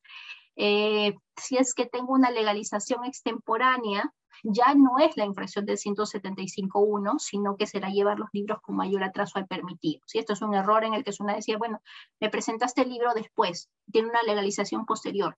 El razonamiento del Tribunal Fiscal es que el libro ya existe, entonces será que está llevando con mayor atraso al permitido, pero no es que no lo esté llevando. ¿Sí? Esta infracción solo se imputa si es que hasta el finalizar la fiscalización el contribuyente no llevó el libro. ¿Sí? Entonces ahí sí se aplica este registro, esta infracción del 175.1. Cuando no llevo el registro de costos y, estoy obligado a llevarlo, 175.1, aquí les dejo una RTF en el que indica de que eh, eh, la zona tiene que acreditar de que el contribuyente tiene un proceso productivo que origine un bien material o físico que deba ser valuado. Si es que no se acredita eso, no tenía la obligación, entonces no se le puede imputar la infracción del 175 numeral 1. Si llevo el libro sin legalización, es equivalente a que no exista. Eh, no llevo el registro de costos, lo mismo. En la infracción del 175.2 y quiero dejar eh, claro de que esta infracción del 175.2 puede acotarse incluso respecto de libros electrónicos, no solamente respecto de libros físicos. Y el Tribunal Fiscal recientemente ha validado la aplicación de esta infracción cuando no se anota la constancia de detracción en el registro de compras, por ejemplo. Y esto es algo que SUNAT ha estado cuestionando en las fiscalizaciones. Ah, tu registro de compras no tiene detracción, te reparo el crédito fiscal porque no, no has anotado la detracción. Recuerden que el reparo del crédito fiscal es por no realizar la detracción, no por no anotarla. El no anotarla me conllevará la infracción del 175.2, pero no por no realizarla. ¿Y qué puede ocurrir? De que la, empresa tiene la constancia de detracción, pero no la anotó. Entonces habrá que subsanar y acogerse a la gradualidad, pero no puede la zona decirme que me desconoce el crédito fiscal. Y eso lo he visto en fiscalizaciones recientes. Entonces, yo no observo la forma de llevado de los libros para libros físicos eh, se detecta en el momento de la infracción. Para libros electrónicos, la SUNAT lo puede detectar y ya sin necesidad de que haya una fiscalización, simplemente la, comisión de la infracción será al vencimiento del periodo. ¿Cuál es la infracción? Llevar sin, observar los, este, los requisitos que establecen las normas. Sanción, 0.3% de los ingresos netos. Ojo, estas infracciones siempre tienen un límite. Si es 0.3% de los ingresos netos, la multa no puede ser menor al 10% de la OIT. Recuerden que hay si no tengo ingresos y todo esto hay que verificar, y, pero tampoco es que si que vendí muy bien, vendí mascarillas por una suma exorbitante, mm, mm, aún cuando haya vendido también el año anterior, mi multa no puede ser mayor a las 12, eh, a las 12 WITES. ¿no? Si subsano de forma voluntaria rehaciendo el si es que es libro electrónico generando el libro, si es que es registro de compras, ventas en el módulo de correcciones, ¿sí? y que voy a tener con el CIRE, entonces voy a tener que rehacer mi libro y subsano, pago la multa sin que SUNAT me haya notificado. Si es que ya estoy en una verificación, una fiscalización y me dice SUNAT, oye, tú estás en curso porque estás llevando el libro de la forma que no debes o no cumples con los formatos, tengo ya las rebajas del 50 o 70%. Y en el caso de libros electrónicos, eh, se establece un régimen de gradualidad del 40% hasta antes de que se traben las medidas cautelares, ¿no? que, eh, por embargos. Eh, la omisión en el registro de compras siempre implica que se anote las deficiencias que pueden haber. Tengo, no llevo los formatos que establece la norma, incurro en esta infracción. Si es que son varias infracciones, acá esta RTF indica que se aplica una solita. ¿Sí? Una sola multa. Si son varios libros que lo estoy llevando sin observar las formas de vías, una sola multa es la que aplica en facultad discrecional la administración tributaria y que el Tribunal Fiscal lo ha validado. Esta es la RTF que les mencionaba en el 917 de la Sala 8 del 2020, que indica que si es que en el registro de compras no está la constancia de tracción, está acreditada esta infracción del 175.2 si es que llevo los libros eh, de forma física y los debo llevar de forma electrónica, incurro en esta infracción, pero tengan en cuenta de que esto, la información de estos libros es válida para sustentar operaciones. La Corte Suprema lo ha señalado. Sí, lo ha señalado. Tú lo estás llevando en una forma que no es, pero esto no lo establece la ley del impuesto a la renta como una condición para desconocer de tus operaciones. Lo mismo para efectos del crédito fiscal. Tú llevas tu registro de compras de forma física lo debes llevar de forma electrónica, yo no te desconozco el crédito fiscal, lo ha señalado la SUNAT en un informe y también lo ha ratificado el Tribunal Fiscal. ¿Se aplicará esta multa? Sí, pero no se aplicará el desconocimiento del crédito fiscal o del gasto en el caso de renta. Así acá eh, esta multa es aplicable en esos casos. Si no empasté el libro o le presento las hojas sueltas, también incurre en esta infracción. Y esta infracción 175.3 a partir del año 2018, septiembre del 2018, sí solamente va a ser aplicable para libros físicos, que es por omitir registrar ingresos, renta o patrimonio, ventas, remuneraciones, que es el mismo tipo infractor del 175.10, pero a partir de septiembre del 2018 se aplica únicamente ese 175.10 para libros electrónicos y 175.3 para libros físicos. Antes, cuando no existía un tipo infractor para libros electrónicos por esta omisión de registro de ingresos, se aplicaba así la del 175.3. ¿Sí? Y me dice, ¿cómo subsanas? Registra y declara los ingresos que te corresponden. Tendrás una rebaja del 80-90% si es que es con pago y sin pago el 80%, pero hazlo voluntariamente. Y una subsanación inducida, 50%, 70%, pero siempre debo cumplir dentro del plazo que SUNAT me confiere. Si es que yo cumplo después, pierdo mi gradualidad. Y en el caso que sean libros electrónicos, y aquí, mire, esta norma fue aprobada en abril, la modificación de la gradualidad. Y la creación del nuevo tipo infractor fue de septiembre. Entonces, esta, este 40% aplicará cuando el 175 numeral 3 se aplicaba a libros electrónicos. Pero una vez que se crea el tipo infractor del 175.10, está en buena cuenta queda ya sin efecto porque la infracción de omitir registrar ingresos para libros electrónicos ya no se tipifica aquí a partir de eh, septiembre del 2018. Sí hay que tener en cuenta esto. Entonces, esta infracción se configura cuando la administración tributaria la detecta, ¿sí? La detecta. Eso es lo que indica esta RTF y el Tribunal Fiscal, hasta eh, RTF recientes del 2021, 2020, va en esa misma línea. Infracción 175.3 cuando se detecta. Eh, y esta información, eh, cuando se registra menos ventas, eh, la zona lo detecta, entonces se, se, imputará esta infracción del 175 numeral 3. Pero yo pagué el impuesto, lo presenté y declaré el monto de las ventas, pero no anoté en mi registro, pero sí declaré en el 621 mi venta. ¿Habría incurrido en la infracción? Sí, el Tribunal Fiscal ha señalado que aún cuando se haya pagado el IGB, el impuesto a la renta, y si no se anotó esa venta, se incurre en la infracción del 175.3. Lo mismo ocurrirá para libros electrónicos, ¿no? Y si es que la SUNAT determinó base presunta y en las últimas fiscalizaciones SUNAT está aplicando mucha base presunta, sobre todo por los movimientos en las cuentas bancarias, ¿sí? O porque tengo más gastos de los que corresponden a mis ingresos. Están aplicando este tipo de, de, procedimientos de base presunta. Eh, estas omisiones que se detecten por base presunta no configuran la infracción del 175 numeral 3 y la infracción en la que casi todos hemos incurrido. ¿no? Eh, ¿Qué, sanción es la de 175 numeral 5? Llevar con atraso eh, eh, mayor al permitido está, los libros. ¿no? Hay un cronograma que establece la SUNAT para el registro de compras-ventas, dicho sea de paso, ha sido cambiado para las obligaciones de julio en adelante, se han cambiado, se ha ampliado un poquito más, los vencimientos comenzaban el 12 y ahora comienzan el 15, entonces hay un cronograma nuevo, pero para los demás libros este, hay que ceñirnos por lo que establece la resolución 234-2006. Entonces la sanción es el 0.3% de los ingresos netos. Recuerden que todo lo que es omitir, 0.6% de los ingresos netos. Y el cumplir, pero a medias, 0.3% de los ingresos netos esta inflación de llevar con mayor atraso al permitido, nuevamente, a partir de septiembre del 2018, queda aplicable únicamente para infracciones de libros físicos, con lo cual esta gradualidad del 40% que se aplicaba cuando esta infracción eh, calificaba incluso para libros electrónicos antes que se cree la infracción del 175.10, entonces eh, sí será aplicable para esas infracciones. ¿sí? Tenemos rebaja del 80 o 90%. ¿Cómo se subsana? Siempre poniendo el día. ¿Y cuál fue, va a ser el periodo de la infracción? El periodo de la legalización de los libros. ¿sí? Aquel plazo máximo de atraso, les dejo el cuadrito de cuál es el plazo máximo. Hay libros de tres meses, eh, desde, contados desde el primer día del, del, del, mes siguiente de realizadas las operaciones. Tenemos el registro de consignaciones, que es el único a 10 días hábiles desde el primer día del mes siguiente en el que se recibe el, el comprobante en consignación. Y los registros de costos, el libro inventario permanente valorizado, que son registros que tienen, eh, están a tres meses. Eh, me sale una señal de que tengo internet inestable, por favor me confirman si es que está escuchándose.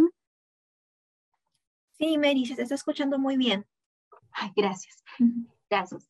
Entonces, la fecha de infracción, aquí, el informe de SUNAT 233-2005 indica que se configura cuando se empieza a llevar los libros eh, con mayor atraso. Cuando se empieza a llevar con la legalización, cuando tiene existencia, cuando existe un libro, existe con su legalización. Si no hay legalización, no hay libro. Eh, luego indica de que basta que se haya producido el vencimiento o el plazo de este plazo máximo establecido, se incurre en esta infracción. Este criterio de este informe 233 discrepa con la RTF 03630 de la Sala 11 del 2020, en el que eh, la Administración Tributaria se, mantenía en ese criterio y el Tribunal Fiscal dice, no, la subsanación de llevar el, libro que está atrasado implica poner al día, ¿no? Y poner, eh, anotar todas las operaciones. Pero la oportunidad en la que se incurre en la infracción, dice el Tribunal Fiscal, es en la fecha del cierre del requerimiento, por lo que el cómputo de los intereses corre a partir de la fecha del cierre del requerimiento, no a partir del requerimiento, sino del cierre del requerimiento. Eso, y, a mí me queda claro que esto sería para las infracciones que son subsanadas de forma inducida. Y tratando de aplicar y, concordar lo que está diciendo la zona y por otro lado el Tribunal Fiscal, es que este criterio 233-2005 de, este eh, de este informe numerado así, sería aplicable para cuando yo subsano de forma voluntaria. Yo voy a subsanar de forma voluntaria cuando eh, considero que he incurrido en la infracción, a cuando legalice cuando existe mi libro. Entonces, eh, a ese periodo es el que le tengo que poner a la infracción cuando estoy subsanando. ¿Sí? Ahora, tengamos en cuenta que si es que SUNAT me hace una verificación, me pide mis libros, mis esquelas y demás, y se da cuenta que yo tengo mis libros atrasados del ejercicio 2020 y me están pidiendo operaciones del 2021, la SUNAT me puede aplicar las infracciones por mis libros atrasados del 2020. ¿Sí? Esto lo ha señalado en el informe 129 de 2006 y también en el, Tribunal Fiscal en varias quejas ha ratificado este, cuando SUNAT le pide información de hace atrás, periodos que no son siendo materia de fiscalización, y la Corte Suprema también lo ha señalado, tienes que proporcionar la información. ¿no? Siempre que se traten de periodos no prescritos o de periodos incluso prescritos que sirvan para determinar la obligación tributaria en materia de fiscalización que no está prescrita, tienes que proporcionar la, la información. Si no lo tienes, bueno, se, se te aplicará la multa de 175 numeral 1. O lo llevaste con mayor atraso, igual se te aplicará la sanción. Hay que tener en cuenta eso. ¿sí? Eh, el límite para el acogimiento a la gradualidad, eh, hay que verificar siempre que este acogimiento de la gradualidad tiene que producirse antes del, del, vencimiento del segundo requerimiento reiterativo. Si es que yo presenté justo cuando la, auditora me va a notificar ya el, la RD, y la RM, pero ya venció pues el plazo que me dieron, ya no me puedo acoger a ninguna rebaja, ya no puedo acogerme. Y esto me ha pasado con, con un cliente la semana pasada. Entonces hay que tener en cuenta esto. Eh, la acreditación del atraso, aquí, esta RTF lo señala, que es con la fecha de la legalización. Con la fecha de la legalización este, se acredita el atraso. Esta infracción del 175.5 en esta RTF 1088 de la sala 8 del 2020, queda claro de que esta infracción aplica para, eh, para las infracciones cometidas antes de la vigencia del 175.10. ¿Sí? Para eh, los libros electrónicos presentados antes del, del, septiembre del 2018, cuando se crea la infracción del 175.10, aplicaba este tipo de infractor. Ahora vamos rápidamente, porque sé que me estoy pasando de la hora, a la 175 numeral 10. Folios en blanco, igual, eh, conlleva a que exista un atraso en el libro. 175.10. Recuerden, yo puedo presentar mi libro de forma electrónica porque la norma me obliga, porque soy un exportador, por mis ingresos, porque soy un frico, por, eh, por X circunstancias yo me, yo me acojo o porque la norma me obliga. ¿sí? Entonces, si es que yo eh, decido presentar mis libros de forma electrónica y si es que yo los presento, no anoto mis ingresos o no los presento dentro del plazo establecido o anoto mis ingresos pero por menos, entonces, y son electrónicos, porque yo me afilié o porque la norma me obligó, incurro en la infracción del 175 numeral 10. Sanción, 0.6% de los ingresos netos, eh, no puede ser menor al 10% de los ITES, ni mayor a 25 ITES, y hay un régimen de gradualidad previsto por la resolución 226-2019. Pero tenemos la resolución de Superintendencia Nacional Adjunta de Tributos Internos 16-2020. ¿Qué nos dice esta resolución? Esta resolución nos dice que antes de aplicar este régimen de gradualidad, vamos a analizar esta resolución.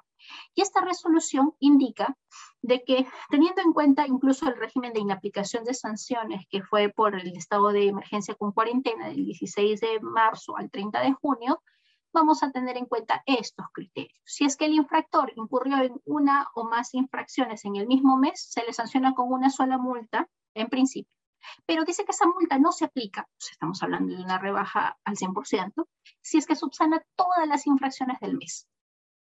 ¿Sí? Eh, y lo antes señalado dice se va a analizar mes por mes mes por mes, si se ha producido en diversos meses, todo el año 2020-2021, no presenté mis libros electrónicos a los que estaba obligado o que yo misma me, acogía a llevar los, eh, los libros electrónicos, entonces si subsano todo, no se va a aplicar la multa por esta, este criterio de discrecionalidad.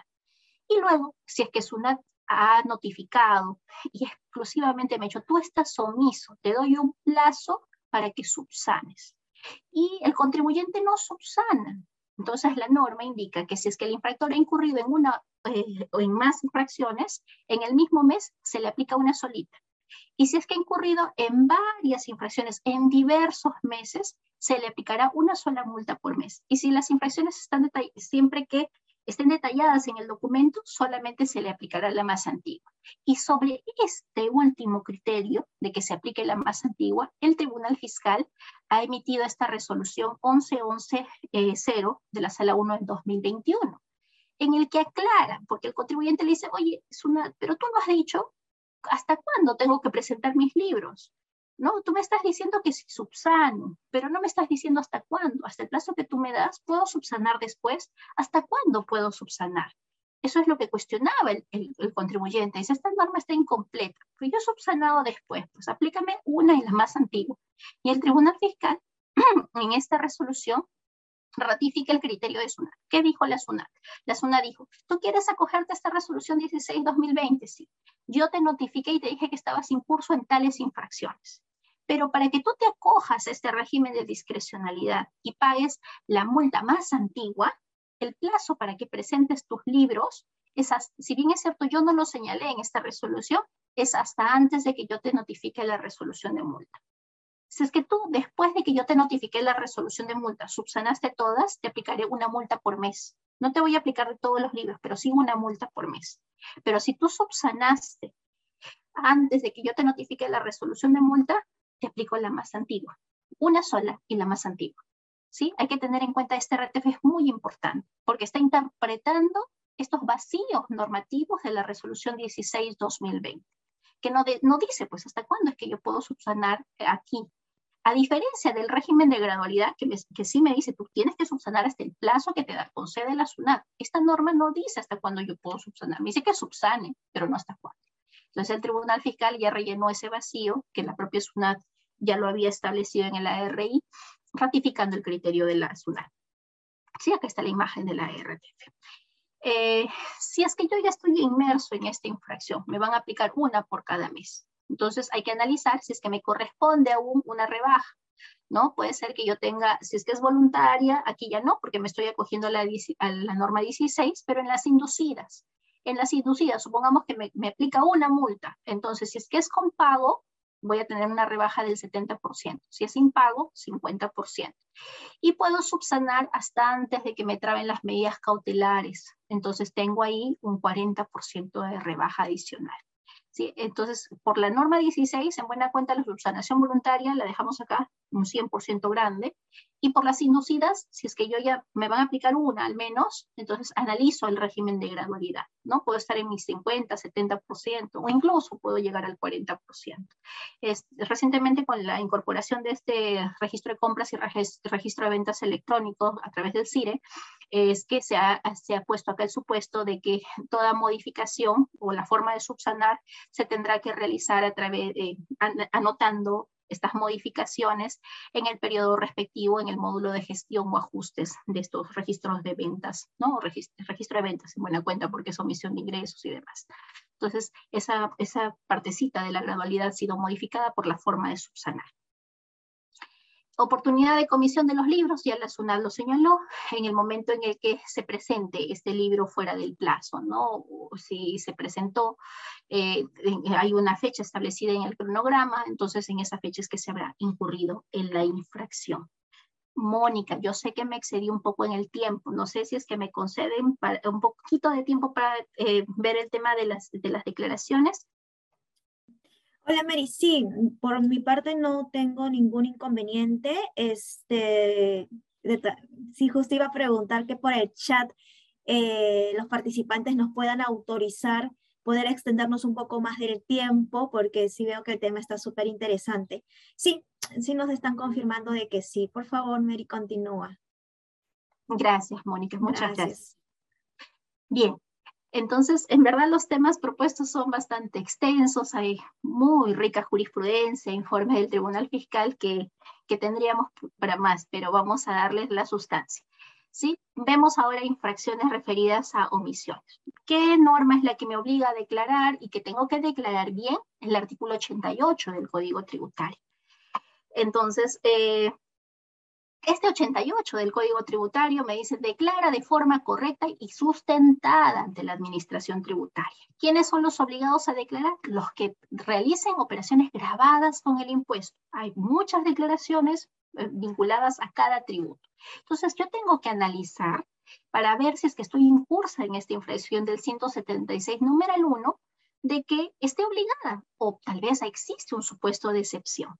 ¿Sí? Y, solo si es que yo estoy obligado, habré incurrido en esta infracción de no presentar las declaraciones que tienen una deuda tributaria dentro de los plazos establecidos. La resolución 272 del año 2016 modificó una un poquito más antigua e indicó de que si es que yo soy un sujeto que está exonerado del impuesto de la renta y también eh, realizo únicamente operaciones exoneradas del IGB, entonces no tengo que presentar mi registro de compras-ventas. Si realizo exclusivamente operaciones exoneradas de renta y únicamente exoneradas de IGB, no hay. Si no tengo ingresos grabados con el impuesto a la renta, no tengo que presentar declaración jurada mensual. Pero la norma establece que siempre tengo que presentar la declaración anual, siempre. La anual siempre, las mensuales no pero las anuales siempre. Si no tengo operaciones, tampoco tengo la obligación de presentar declaración, ¿no?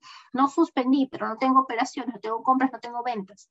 Si yo puedo acreditar que no tengo nada, no he emitido comprobantes de pago, no he recibido comprobantes de pago, no corresponde que me apliquen esta infracción. Eh, si es que yo anoto o presento las declaraciones en un régimen que no me corresponde, y es lo que sucedió el año pasado, SUNAT estuvo acotando los contribuyentes que estaban en el RED para que eh, declaren en el régimen que les correspondía, el régimen general, o algunos que estuvieron en el RUS, lo sacaron del RUS. Entonces, ¿qué pasa con sus declaraciones presentadas? El Tribunal Fiscal ha señalado que si yo presenté en un régimen que no me correspondía, se entiende que no presenté. Entonces, tenían que acogerse a esta resolución 078-2021 de la que vamos a hablar ahora. esta infracción de no presentar declaraciones me indica que eh, yo tengo dos regímenes, eh, en principio una única sanción, ¿sí? La tabla 1 me dice, estoy en régimen general, régimen IPE, una UIT es la multa.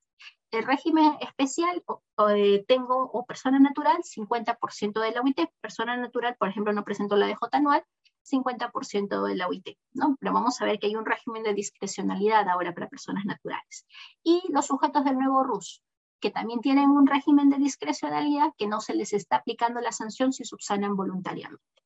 Entonces, pero en el régimen de gradualidad, es decir, para rebajar estas sanciones, ¿qué es lo que ha establecido la norma? Vamos a diferenciar aquellos sujetos que sus ingresos no superen, sus ingresos del ejercicio anterior no superaron los 150 UITs o recién inician actividades en el, en el ejercicio en curso en el que incurren en la infracción, entonces, a estos sujetos les vamos a hacer una rebaja adicional, una rebaja más grande de la que tenían eh, los otros sujetos que no es, que, cuyos ingresos superan las 150 UITs de la versión anterior, o que son sujetos que presentan otro tipo de declaraciones. Entonces, eh, para ellos le vamos a hacer una rebaja hasta del 100%, no van a pagar la multa. Pero para los otros sujetos cuyos ingresos sí superan, o estamos hablando de declaraciones en las que se declaran retenciones, vamos a aplicar el régimen de gradualidad que siempre hemos conocido, ¿no? El, previsto en la resolución 063-2007, antes de esta modificación, que dice, bueno, si es que tú subsanas voluntariamente, tienes una rebaja del 90%, pero tienes que presentar la declaración y pagar la multa. O si es que declaras y no pagas, eh, tienes la rebaja del 80%, pero hazlo sin que yo te notifique nada y luego es, la inducida que van bajando los porcentajes. ¿no? Entonces, esta resolución 078-2021 dice 100% de la rebaja. No hay pago de multa. En el ejemplo que les puse anteriormente, aquellos contribuyentes que el SUNAT les dijo, tú no estás en el régimen, en el RER, si no estás en el general, ¿ellos podían acogerse a esta resolución 078-2021? Sí, porque lo, ¿qué es lo único que tenían que hacer? Presentar la declaración en el régimen que les correspondía. Recuerden que este eh, artículo 13b de esta resolución indica que esto solamente se aplica para las declaraciones de cuenta propia y excluye a la declaración jurada anual. Si yo tengo ingresos menores a las 150 UITs y no presenté mi declaración dentro del plazo establecido, no se me aplica el 100% de rebaja. Tengo que pagar la multa con una UIT rebajada al 90% si estoy subsanando de forma voluntaria. ¿Sí? O si es que no presenté mi plame o no presenté el 617, mis ventas no superaron las 153, pero tengo que presentar por estas retenciones de dividendos, retenciones no domiciliadas, lo que fuera que se declare en el plan. Entonces, si es que eh, como son retenciones y no son rentas de cuenta propia, no aplicaría esta eh, gradualidad de la rebaja del 100% ante una subsanación voluntaria. ¿Sí? Eh, esto aplica para estos sujetos que tienen 150 UITs y también para aquellos que no hayan presentado, a la fecha no hayan presentado nada. ¿Qué periodos tengo que subsanar? Regularizar todo aquello que no haya prescrito, cuatro años hacia atrás. ¿sí? Hay que irnos cuatro años hacia atrás. Eh, para verificar esto, este monto de las 150 UITs hay que verificar los montos de ventas y eh, declarados para ventas y declarados para renta, ¿no? Comparo y si es que no supero, me acojo. Me puedo acoger a este, este beneficio, ¿no? Incluso para aquellos contribuyentes que recién inician actividades. Entonces, para aquellos contribuyentes cuyos ingresos no superen las 150 UITs y es por sus rentas de cuenta propios a 621, rebaja 100%. Ahora, si subsanan de forma inducida, es decir, reciben la carta de omisos, y en la carta de omisos una le dice, señor, usted está omiso a la presentación del 621 de los periodos de junio a mayo. Entonces, una le dice, si usted declara, porque la subsanación es presentando la declaración, va a tener la rebaja del, del 95% y siempre que pague la multa, más los intereses moratorios. Pero si usted declara, pero no me paga, igual yo le rebajo el 90%, dice la SUNAT. dentro del plazo que le está dando la carta de omisos, declara. No me paga, no interesa, pero para SUNAT tiene un gran beneficio, que es que ya está procesando toda la información que usted está declarando para fiscalizarlo a usted o fiscalizar a otros. Ese es el propósito de esta norma. ¿No? Entonces, en buena cuenta me están diciendo, eh, no me pagues la multa, quiero tu información. Ese es el, propósito de esta norma 078-2021, igual de la resolución 16-2020. Si es que yo tengo ingresos superiores a 150 OITs y yo subsano de forma voluntaria, o estoy hablando de rentas eh, distintas a mi renta de cuenta propia que voy a declarar en otros, en otros formularios virtuales o PDT, tengo la rebaja del 90% si es que declaro y pago el 80% si es que declaro y no pago, y una inducida del 60% con pago y 50% sin pago. Pero esto siempre que se presente dentro del plazo que es una, me está confiriendo, ¿no? Entonces, un resumen de lo que ya hemos comentado. Entonces, eh, esta, esta gradualidad de la resolución 078 no va a aplicar para PLAME 617, ITAN 626, formulario de arrendamiento, eh, no aplica para las rentas de segunda categoría, ¿sí? ni tampoco para las rentas de cuarta categoría. Ellos tendrán que pagar la multa rebajada al 90%. ¿sí? Eso hay que tenganlo claro, por favor. ¿sí? Ahora, tenemos un régimen de discrecionalidad aprobado por esta resolución 616.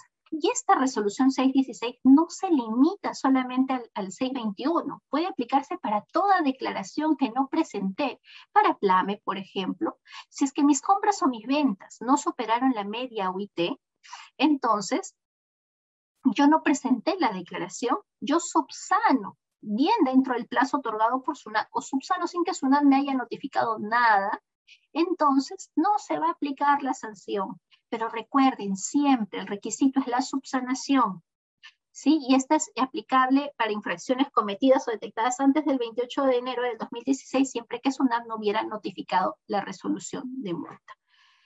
Eh, luego tenemos la, el régimen de discrecionalidad 12-2021, que lo que establece es que aquellos contribuyentes que no presentaron la declaración jurada y presentan la declaración dentro, o dentro del plazo que SUNAT le confiere o antes de, que, de, esa carta de omisos y soy un sujeto del nuevo RUS, entonces no se aplica sanción alguna. ¿sí? Para sujetos del nuevo RUS, esta resolución 12-2021 me dice, su sujeto del nuevo RUS declara, paga tu cuota y te dejo libre, no te aplico sanción alguna. Entonces, pero está condicionado nuevamente a la subsanación. ¿Sí? Esto, eh, si es que ya no es subsanado, ya tendré que ver el régimen de gradualidad, ¿no? Pero en principio tenemos a la fecha una inaplicación. Luego tenemos la resolución 10 del 2019 y esta es la única que aplica para personas naturales que no han presentado la declaración jurada anual. Si es que es una me inicia una fiscalización una esquela de citación y me dice usted está omiso, tiene rentas de trabajo, tiene incremento de patrimonio no justificado, bueno, yo declaro a la fecha y, no me va a sancionar por esta, por esta omisión en la presentación de la DJ porque existe esta resolución en la que indica que si yo subsano, eh, de forma voluntaria, la presentación de la declaración jurada anual no será sancionada. ¿Sí? Y existe una resolución 039-2016 y esta 039-2016 eh, que indicaba que se aplicará la más antigua y demás. El Tribunal Fiscal ha tenido un pronunciamiento en el que indica que esta resolución 039-2016 ya no se encuentra vigente para las infracciones incurridas eh, de agosto en adelante. Ahora, esta infracción 176, numeral 2, es muy, muy importante para los sujetos que no han presentado la declaración de beneficiario final. ¿Por qué? Porque esta infracción es por no presentar declaraciones, comunicaciones dentro de los plazos establecidos. Acá está incorporada cuando se me perdieron los libros y no comuniqué. Está incorporada la obligación cuando transferí mis acciones y no comuniqué la transferencia de las acciones.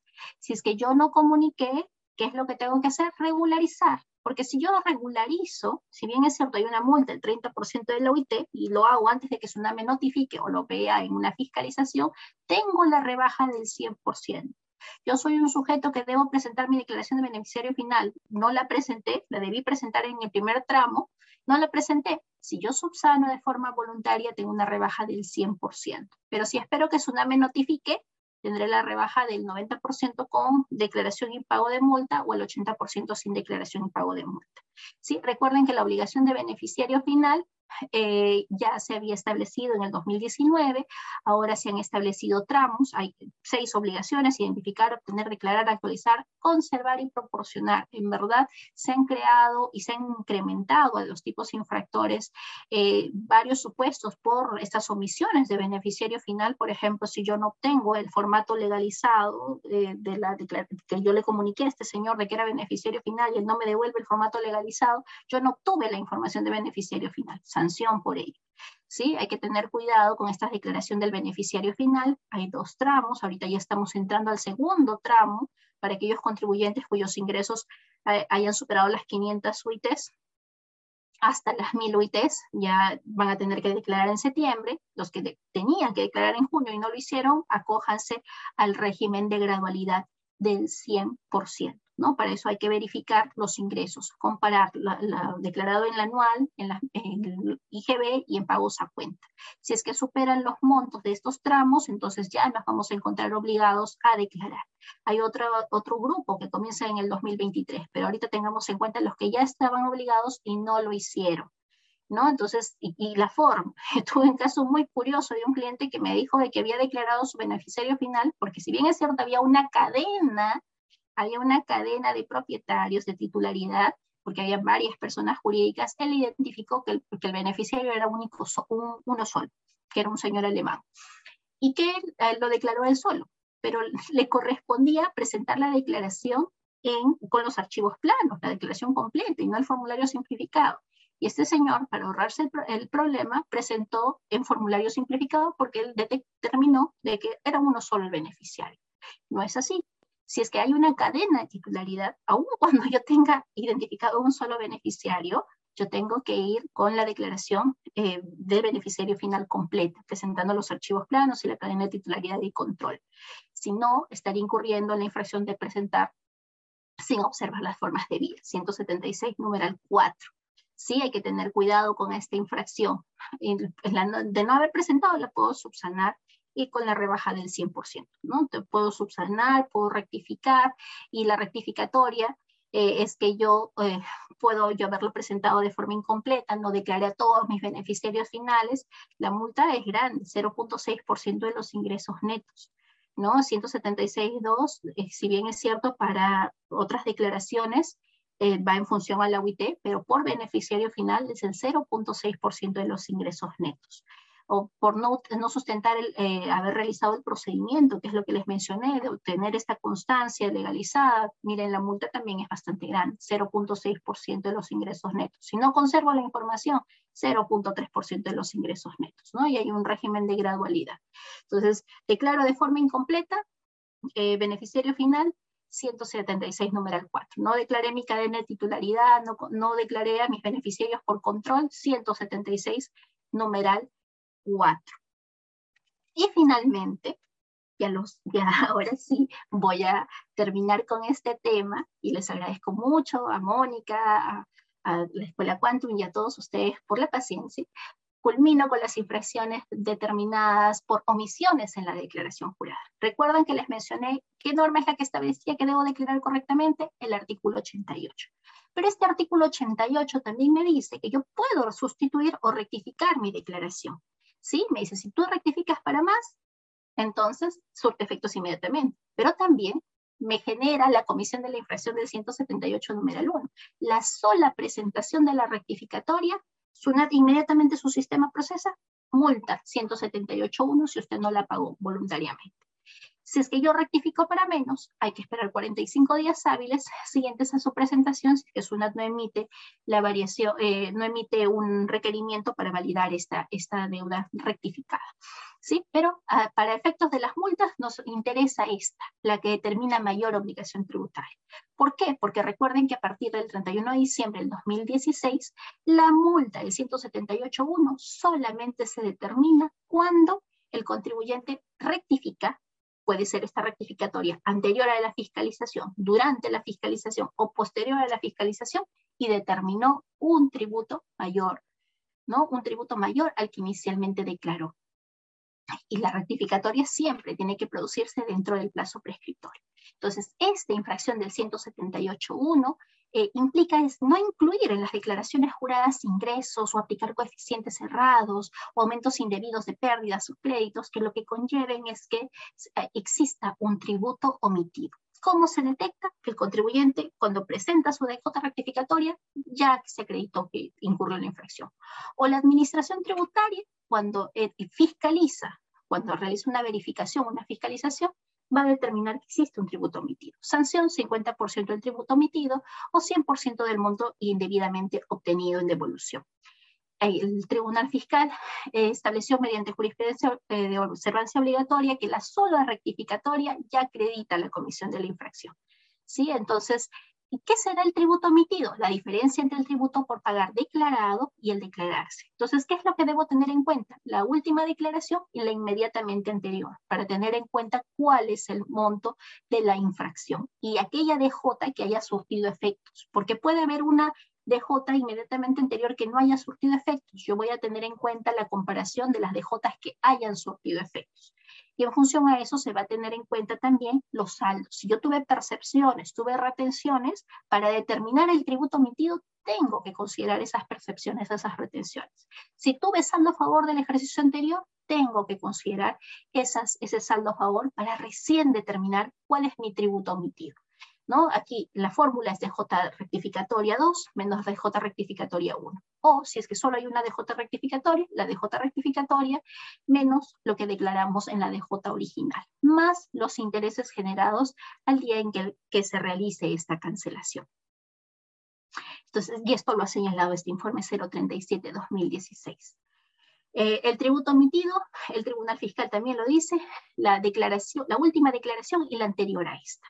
¿Cuál es el régimen de gradualidad? Y aquí hay que tener mucha atención. Gradualidad al 95% siempre que yo subsane de forma voluntaria. ¿sí? Esta subsanación voluntaria es siempre que SUNAT no me haya notificado nada respecto a la infracción. Puede haberme notificado una orden de pago por mi rectificatoria. Yo aún puedo acogerme al 95% porque no me está acotando nada respecto de la infracción. Pero la condición es que yo presente la rectificatoria y cancele la multa reducida con los intereses. ¿Puedo pagar por partecitas y, acogerme el 95%? No. El Tribunal Fiscal ha señalado que el acogimiento es total. Ante una subsanación voluntaria es que tú rectifiques y pagues, y no por puchos. Tienes que pagar todo. ¿Sí? No, no es que yo pueda, ah, no, un día pagué 100, otro día 50, otro día 20. No, tiene que ser. Rectificas y pagas. Lo mismo si es que estoy en una fiscalización y tengamos en cuenta que este régimen de gradualidad ha sido contemplado solo para la fiscalización definitiva y parcial. ¿Por qué? Porque la condición que me pone esta, esta norma es de que yo pague la multa, rectifique y pague la multa antes de que venza el requerimiento del 75 o que me notifiquen la RD. ¿Sí? Entonces me están poniendo ahí este tramo. Entonces esto conllevaría a que en la fiscalización parcial electrónica yo no tengo requerimiento del 75, ¿no? O antes de la notificación de la RD me están obligando a que necesariamente yo acepte esto acepte los reparos. Entonces, la pregunta es, ¿aplica en la fiscalización parcial electrónica? Parecería de que para la fiscalización parcial electrónica, si es que yo voy a subsanar, solamente me quedará la subsanación inducida, porque en la fiscalización parcial electrónica yo ya tengo una preliquidación. ¿Que me pueden imputar multas? Sí, también, pero ya no aplicaría este 95, 85 a 70%. ¿Sí? Ahora, el, la subsanación, 95% con pago, 85% con fraccionamiento, ¿no? Y luego tenemos sin pago el 70%, pero siempre amerita la existencia de una rectificatoria y el pago de la multa. En el caso de una subsanación inducida, tenemos eh, también que el, el, propio infractor está en curso en un requerimiento y se exige la subsanación, ¿no? Y se exige esta subsanación, él cancela la multa eh, de la orden de pago y la resolución de multa, y entonces, o de la resolución de determinación, y puede acogerse a este, a este 60% siempre y cuando este señor no haya reclamado. Y lo puede hacer hasta antes de que le traben las medidas cautelares. Pero si es que el contribuyente reclamó, todavía no pierde la rebaja del 40% si es que presenta eh, la rectificatoria o, o acepta o acepta el, reparo siempre que no haya apelado. Hasta el día 15, antes de que ya no pueda apelar, puede acogerse a esta rebaja adicional del 40%. Este régimen de gradualidad lo vamos a tener en cuenta tanto para la infracción del 178.1 y 178 numeral 4, que es por no pagar las retenciones dentro del plazo. Eh, aquí el informe 110-2013 dice, bueno, subsanación parcial solo es aplicable para subsanación voluntaria o en fiscalización, ¿sí? Eh, y la subsanación parcial implica la solo rectificatoria. ¿No? Pero el Tribunal Fiscal en esta RTF del 2020 indica que no es posible el acogimiento parcial a la gradualidad, que el acogimiento es total, rectificas y pagas y punto, no hay más. Si es que tú quieres hacerlo de forma parcial, no se puede hacer. Eso es lo que indica el Tribunal Fiscal. Y el, la SUNAT indica pues que la orden de pago no implica eh, que sea notificada, no implica que no se pueda acoger al 95%. Si es que se retorna al monto originalmente declarado, indica la SUNAT y toda vez que no surtió efectos esta rectificatoria eh, que, determinó menor tributo, no se aplicará la multa del 178.1. Es decir, había una DJ original, eh, 1, que declara 100, una DJ rectificatoria que declaró 80. Pero luego, como esta no surtió efectos antes de los 45 días, yo presento una DJ rectificatoria 2 y regreso a 100. Entonces, con este informe 022-2019 eh, se estaría concluyendo que no hay multa. ¿Por qué? Porque entre la original y la primera rectificatoria que nunca surtió efectos, voy a tener en cuenta con la segunda rectificatoria y no existía un tributo omitido. ¿sí?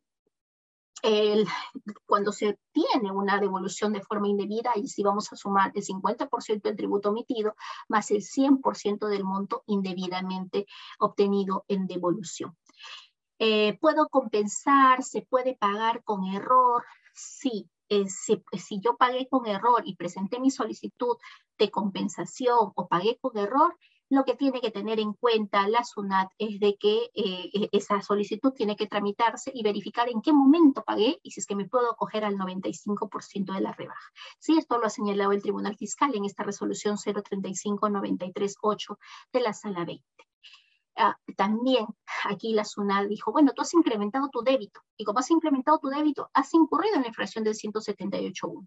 Y miren, en, esta, en este criterio el Tribunal Fiscal indica, no, no es solo el aumento del débito, sino que lo que tienes que determinar tu SUNAT es cuánto tributo omitido tenía. Este señor tenía crédito fiscal y su crédito fiscal era de 2.771.000 y su débito de 2.735.000. Entonces su, su crédito era mayor a su débito. Entonces tienes que considerarle su saldo. No puedes aplicarle la multa del 178.1. ¿Sí? ¿Por qué? Porque su crédito era mayor al saldo y para determinar el 178.1 siempre, siempre se tiene que considerar los saldos. Y solo así puedo determinar si es que se incurrió en la infracción o no del 178.1. Mónica, eso es lo que quería compartir con ustedes. Yo quedo atenta si es que tienen preguntas eh, formuladas sobre el tema. Gracias, Mary. La verdad que muy interesante todo lo que nos has explicado en esta charla. Te extiendo todo el agradecimiento por parte de, de los participantes. Yo creo, espero que de repente por, por temas de tiempo, no sé si nos puedas ayudar a responder eh, tres consultas que en realidad han sido varias las consultas que nos han pasado por el chat, pero creo que para que por, en aras de tiempo vamos a, elegir tres y las que están, este, las que faltan responder, por favor nos lo hacen llegar a través del correo electrónico que en un momento se los voy a, a, a presentar. Entonces, una de las consultas, Mary, está, no sé si, si pudieras abrir el icono de preguntas y respuestas, porque la primera consulta que nos hace María Espinosa Manrique tiene un término, un principio creo que muy jurídico legal, que de repente tú lo vas entender mejor. Nos dice cuando la SUNAT me lleva un proceso, a un proceso penal por ocultar ingresos y en el proceso de fiscalización previo pagué la multa y rectifiqué se me estaría vulnerando el principio non bis idem, no sé si así si se pronuncia correctamente. Sí, gracias, gracias, Mónica. Eh, a ver, señora María, lo que ocurre es de que ya la Corte Suprema se ha pronunciado al respecto y ha señalado de que si es que el contribuyente tuvo ingresos omitidos, incurrió en la infracción del 178.1 por estas omisiones, eh, no se estaría vulnerando este principio de no missing idem, que es no sancionar dos veces por un mismo hecho, eh, cuando se aplica ya el delito de defraudación tributaria, ¿no? ¿Por qué? Porque estamos actuando de dos hechos totalmente distintos. Ahora, eh, incluso el, quién es el sujeto quien incurre en, la en este delito es el sujeto persona natural. A quién se procesa, se procesa al gerente, ¿no? Si es que es una persona jurídica. Ahora, en el caso de las personas naturales, sí, la sanción recaería sobre la misma persona, si es que es una empresa unipersonal o una persona natural en la que incurrió en la infracción, la sanción tributaria recae sobre él. ¿Por qué? Por tributos omitidos que no han sido declarados correctamente. Pero ya en el caso de la defraudación tributaria, si es que es defraudación tributaria, eh, participa otro elemento, que es el dolo, la voluntad de defraudar al fisco, el perjuicio al, al arca fiscal. Entonces, eso debe ser probado en el proceso penal tributario y, se ha señalado, pues acá no, no, no es que se esté sancionando dos veces por un mismo acto, ¿no? Acá ya estamos hablando de un acto eh, en el que interviene el, el, el, hecho delincuencial, que es lo que dicen, ¿no? Que es el dolo, la intención de defraudar, la intención de no pagar. No, no estamos hablando simplemente de una omisión, sino que hay un acto ya acá preparado para no pagarle al fisco. Entonces consideraría que no, en atención a estos criterios jurisprudenciales que ya atañen de bastante tiempo atrás. Ok, gracias Mary. Después Jorge Mejía nos pregunta, me notificaron una resolución de multa por el 176 numeral 1, correspondiente a la DJ anual 2021. A la notificación de dicho valor no se presentó la declaración. ¿Me podría corresponder lo estipulado en la RS 078-2021? No, Jorge, justo hice la precisión que el artículo 13b indica claramente que la DJ anual no le aplica este régimen de gradualidad establecido por la resolución 078-2021. Es expresa la norma. Dice, no aplica para declaración jurada anual. Y usted está consultando justamente por esta declaración. Entonces, no, tendría que acogerse al, régimen de gradualidad pues, de, la resolución 063-2007, ¿no? Que estamos en el 80, 90 o, o el 70. Ok, después Carlos Escobar nos dice en el caso del beneficiario final, la empresa A presentó la DJ en el periodo correspondiente, después de ello se realizó un incremento de capital sin afectar el valor de la acción y el porcentaje de la participación. El no presentar la declaración del beneficiario por el incremento de capital, es, ¿ello implica una infracción? Mm, lo que no entiendo, o sea, presentó dentro del plazo, pero luego lo que no hizo fue actualizar la información, ¿cierto, Carlos?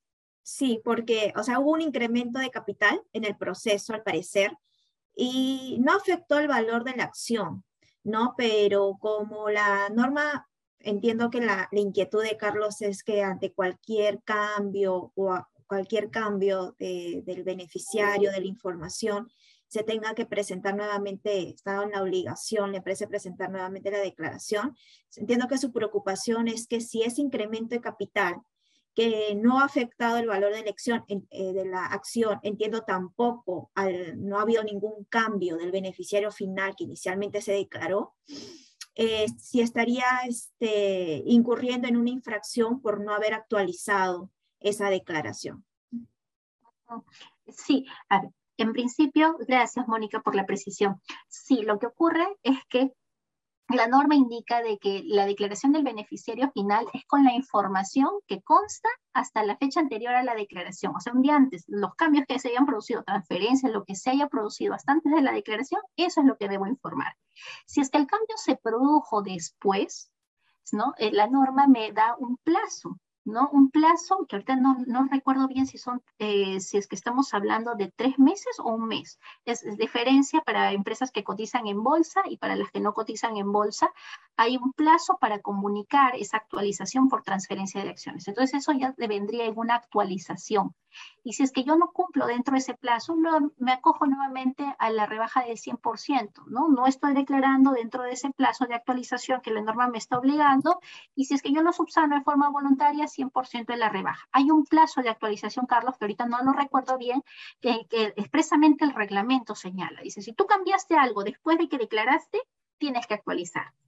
Pero si es que vamos a que el, cambio se produjo antes de la declaración, ya no estaríamos ah, eh, en una falta de actualización, sino ante una declaración incompleta, ¿no?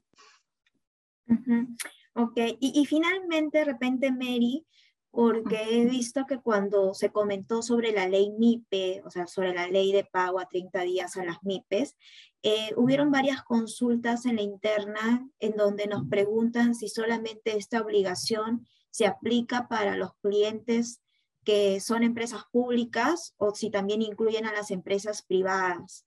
Entonces, este, no sé si nos puedes un poco complementar, ¿no? porque creo que es una norma que de repente muchos no lo tienen todavía claro y, y la consecuencia de no este, ajustar los procesos eh, para evitar incurrir en esos intereses que, que, exige la norma si se le paga a la MIPE luego de esos 30 días.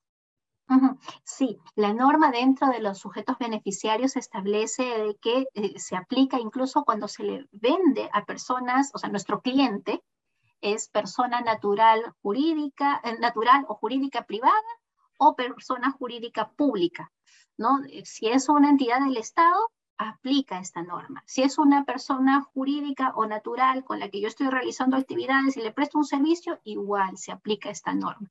Esto es, ¿a quién le emito? ¿no? ¿Quién es mi cliente? Mi cliente puede ser quien fuera, natural eh, o jurídica, pública o privada, pero el sujeto que puede exigir los intereses, los intereses porque no le pagan, sí tiene que ser solo una MIPE hasta, mil, hasta 1.700 UIT de ingresos del ejercicio anterior o una persona perceptora de rentas de cuarta categoría. Ok, entonces, eh, bueno, yo creo que sé que hay muchas preguntas que nos han llegado por el chat. Este, les pido por favor, voy a pasar por el chat el correo de, de Quantum. Pueden mandar sus preguntas eh, sin, sin ningún compromiso a, no sé si José o Camila me pueden ayudar con poner en el chat el correo de Info Quantum para que nuestros participantes puedan hacernos llegar por ese medio las preguntas que de repente por el tema de tiempos, del, tiempo no, hemos podido atender a través de, de, este medio. Entonces, gracias Mary nuevamente. Eh, también te extiendo el agradecimiento por parte de Marisol, de la doctora Marisol León. Muy interesante todo lo que has expuesto. Todos creo que, que en el chat están muy contentos con, con toda la información que nos has compartido. No, gracias Mónica, gracias a ti, gracias a la doctora Marisol y a todo el gran equipo de Quantum por la invitación y siempre estoy presta a poder servirlos. Muchas gracias, muy buenos días a todos los participantes, también por el tiempo adicional que nos han regalado. Sí, muchas gracias. Eh, por favor, a todos nuestros participantes, gracias Mary nuevamente. Eh, a todos nuestros participantes todavía, por favor, no, no se vayan. Eh, quería compartirles a ustedes cierta información adicional y también comentarles del premio que como les comenté al inicio la capacitación, por estar con nosotros hasta este momento, eh, se han ganado entonces, primero comentarles el cronograma del mes. Como les había dicho, adicionalmente, esta es una charla magistral que, queremos, que quisimos compartir con toda nuestra comunidad para que puedan sentir la experiencia de ser un suscriptor. Nuestros suscriptores, aquellos que accedan a nuestro plan de suscripciones, no solamente pueden eh, participar en estas charlas magistrales, sino también pueden participar en todas las capacitaciones programadas en el mes. En este mes de julio eh, tenemos eh, esta agenda eh, vamos a tener el día 14 una capacitación con Jim Yauri, también con, mi persona, para poder hablar sobre las incidencias contables y tributarias del ANIS 15. El día 21 con el doctor Joseph Ramírez vamos a hablar sobre obligaciones y prevención de hostigamiento sexual laboral. Y el día 26 con el doctor Luis Castro vamos a tener una capacitación de tributación y fiscalización electrónica. Si ustedes quieren acceder a alguna de nuestras capacitaciones, pueden escanear, por favor, estos códigos QR para poder eh, tener más información y el costo si es que desean llevar solo una de estas capacitaciones. Sin embargo, eh, por haber estado acompañándonos durante toda esta charla, pueden acceder a todas estas capacitaciones que he comentado por un precio eh, más interesante y también a todas nuestras, a, todos los, a, acceder a toda nuestra videoteca y todos los beneficios que tienen nuestros suscriptores por un precio preferencial. Si quieren canjear este premio, por favor, escaneen este código QR y van a poder este, saber más, más información sobre los beneficios que ofrecemos a, a todos nuestros suscriptores. Eh, entonces, aparte de eso, quería comentarles de que el día 13 de julio vamos a tener una charla informativa sobre, eh, sobre la especialización de tributación em, empresarial que vamos a, aperturar en agosto. Es, van a acompañarnos tanto la doctora Marisol León como el doctor José Galvez y Ramón Galvez. Si quieren tener acceso a esta charla informativa, por favor, escaneen este código QR. De hecho, en, la, eh, en, el material que vamos a compartirles también van a poder tener acceso a toda esta información. Así que, este, sin más, yo creo que igual cualquier duda o consulta que puedan tener, por favor, por el chat, nosotros nos, nos comentan. Nuestra área administrativa va a compartir por el chat los links de acceso para que puedan canjear tanto los premios como también acceder a esta charla informativa de manera gratis. Eh, y finalmente quiero compartirles también esta, eh, este acceso para que puedan ingresar y sumarse a la comunidad que tenemos en Telegram. A través de Telegram también nosotros compartimos todas las alertas diarias, eh, todos los cambios normativos y todos nuestros boletines informativos. Así que súmense a nuestra comunidad, para nosotros eh, es un honor tenerlos y, nada, muchas gracias por haber compartido con nosotros este evento, por haber accedido a, esto, a, este tiempo extra o adicional. Eh, será para una siguiente oportunidad. Muchas gracias a todos. Hasta luego. Muchas gracias a todos y para los que nos preguntan acerca de, del material, y la grabación, no se preocupen que lo vamos a publicar en redes sociales, así que les recomiendo que nos sigan en nuestras redes sociales y también lo vamos a enviar por mail. Muchas gracias por su asistencia y nos vemos en una próxima edición. Gracias, Mónica. Gracias a todos. Por favor, a todos los participantes del Colegio de Contadores Públicos de Cajamarca, llenar eh, la asistencia que en el chat ya se encuentra el link, por favor. Gracias.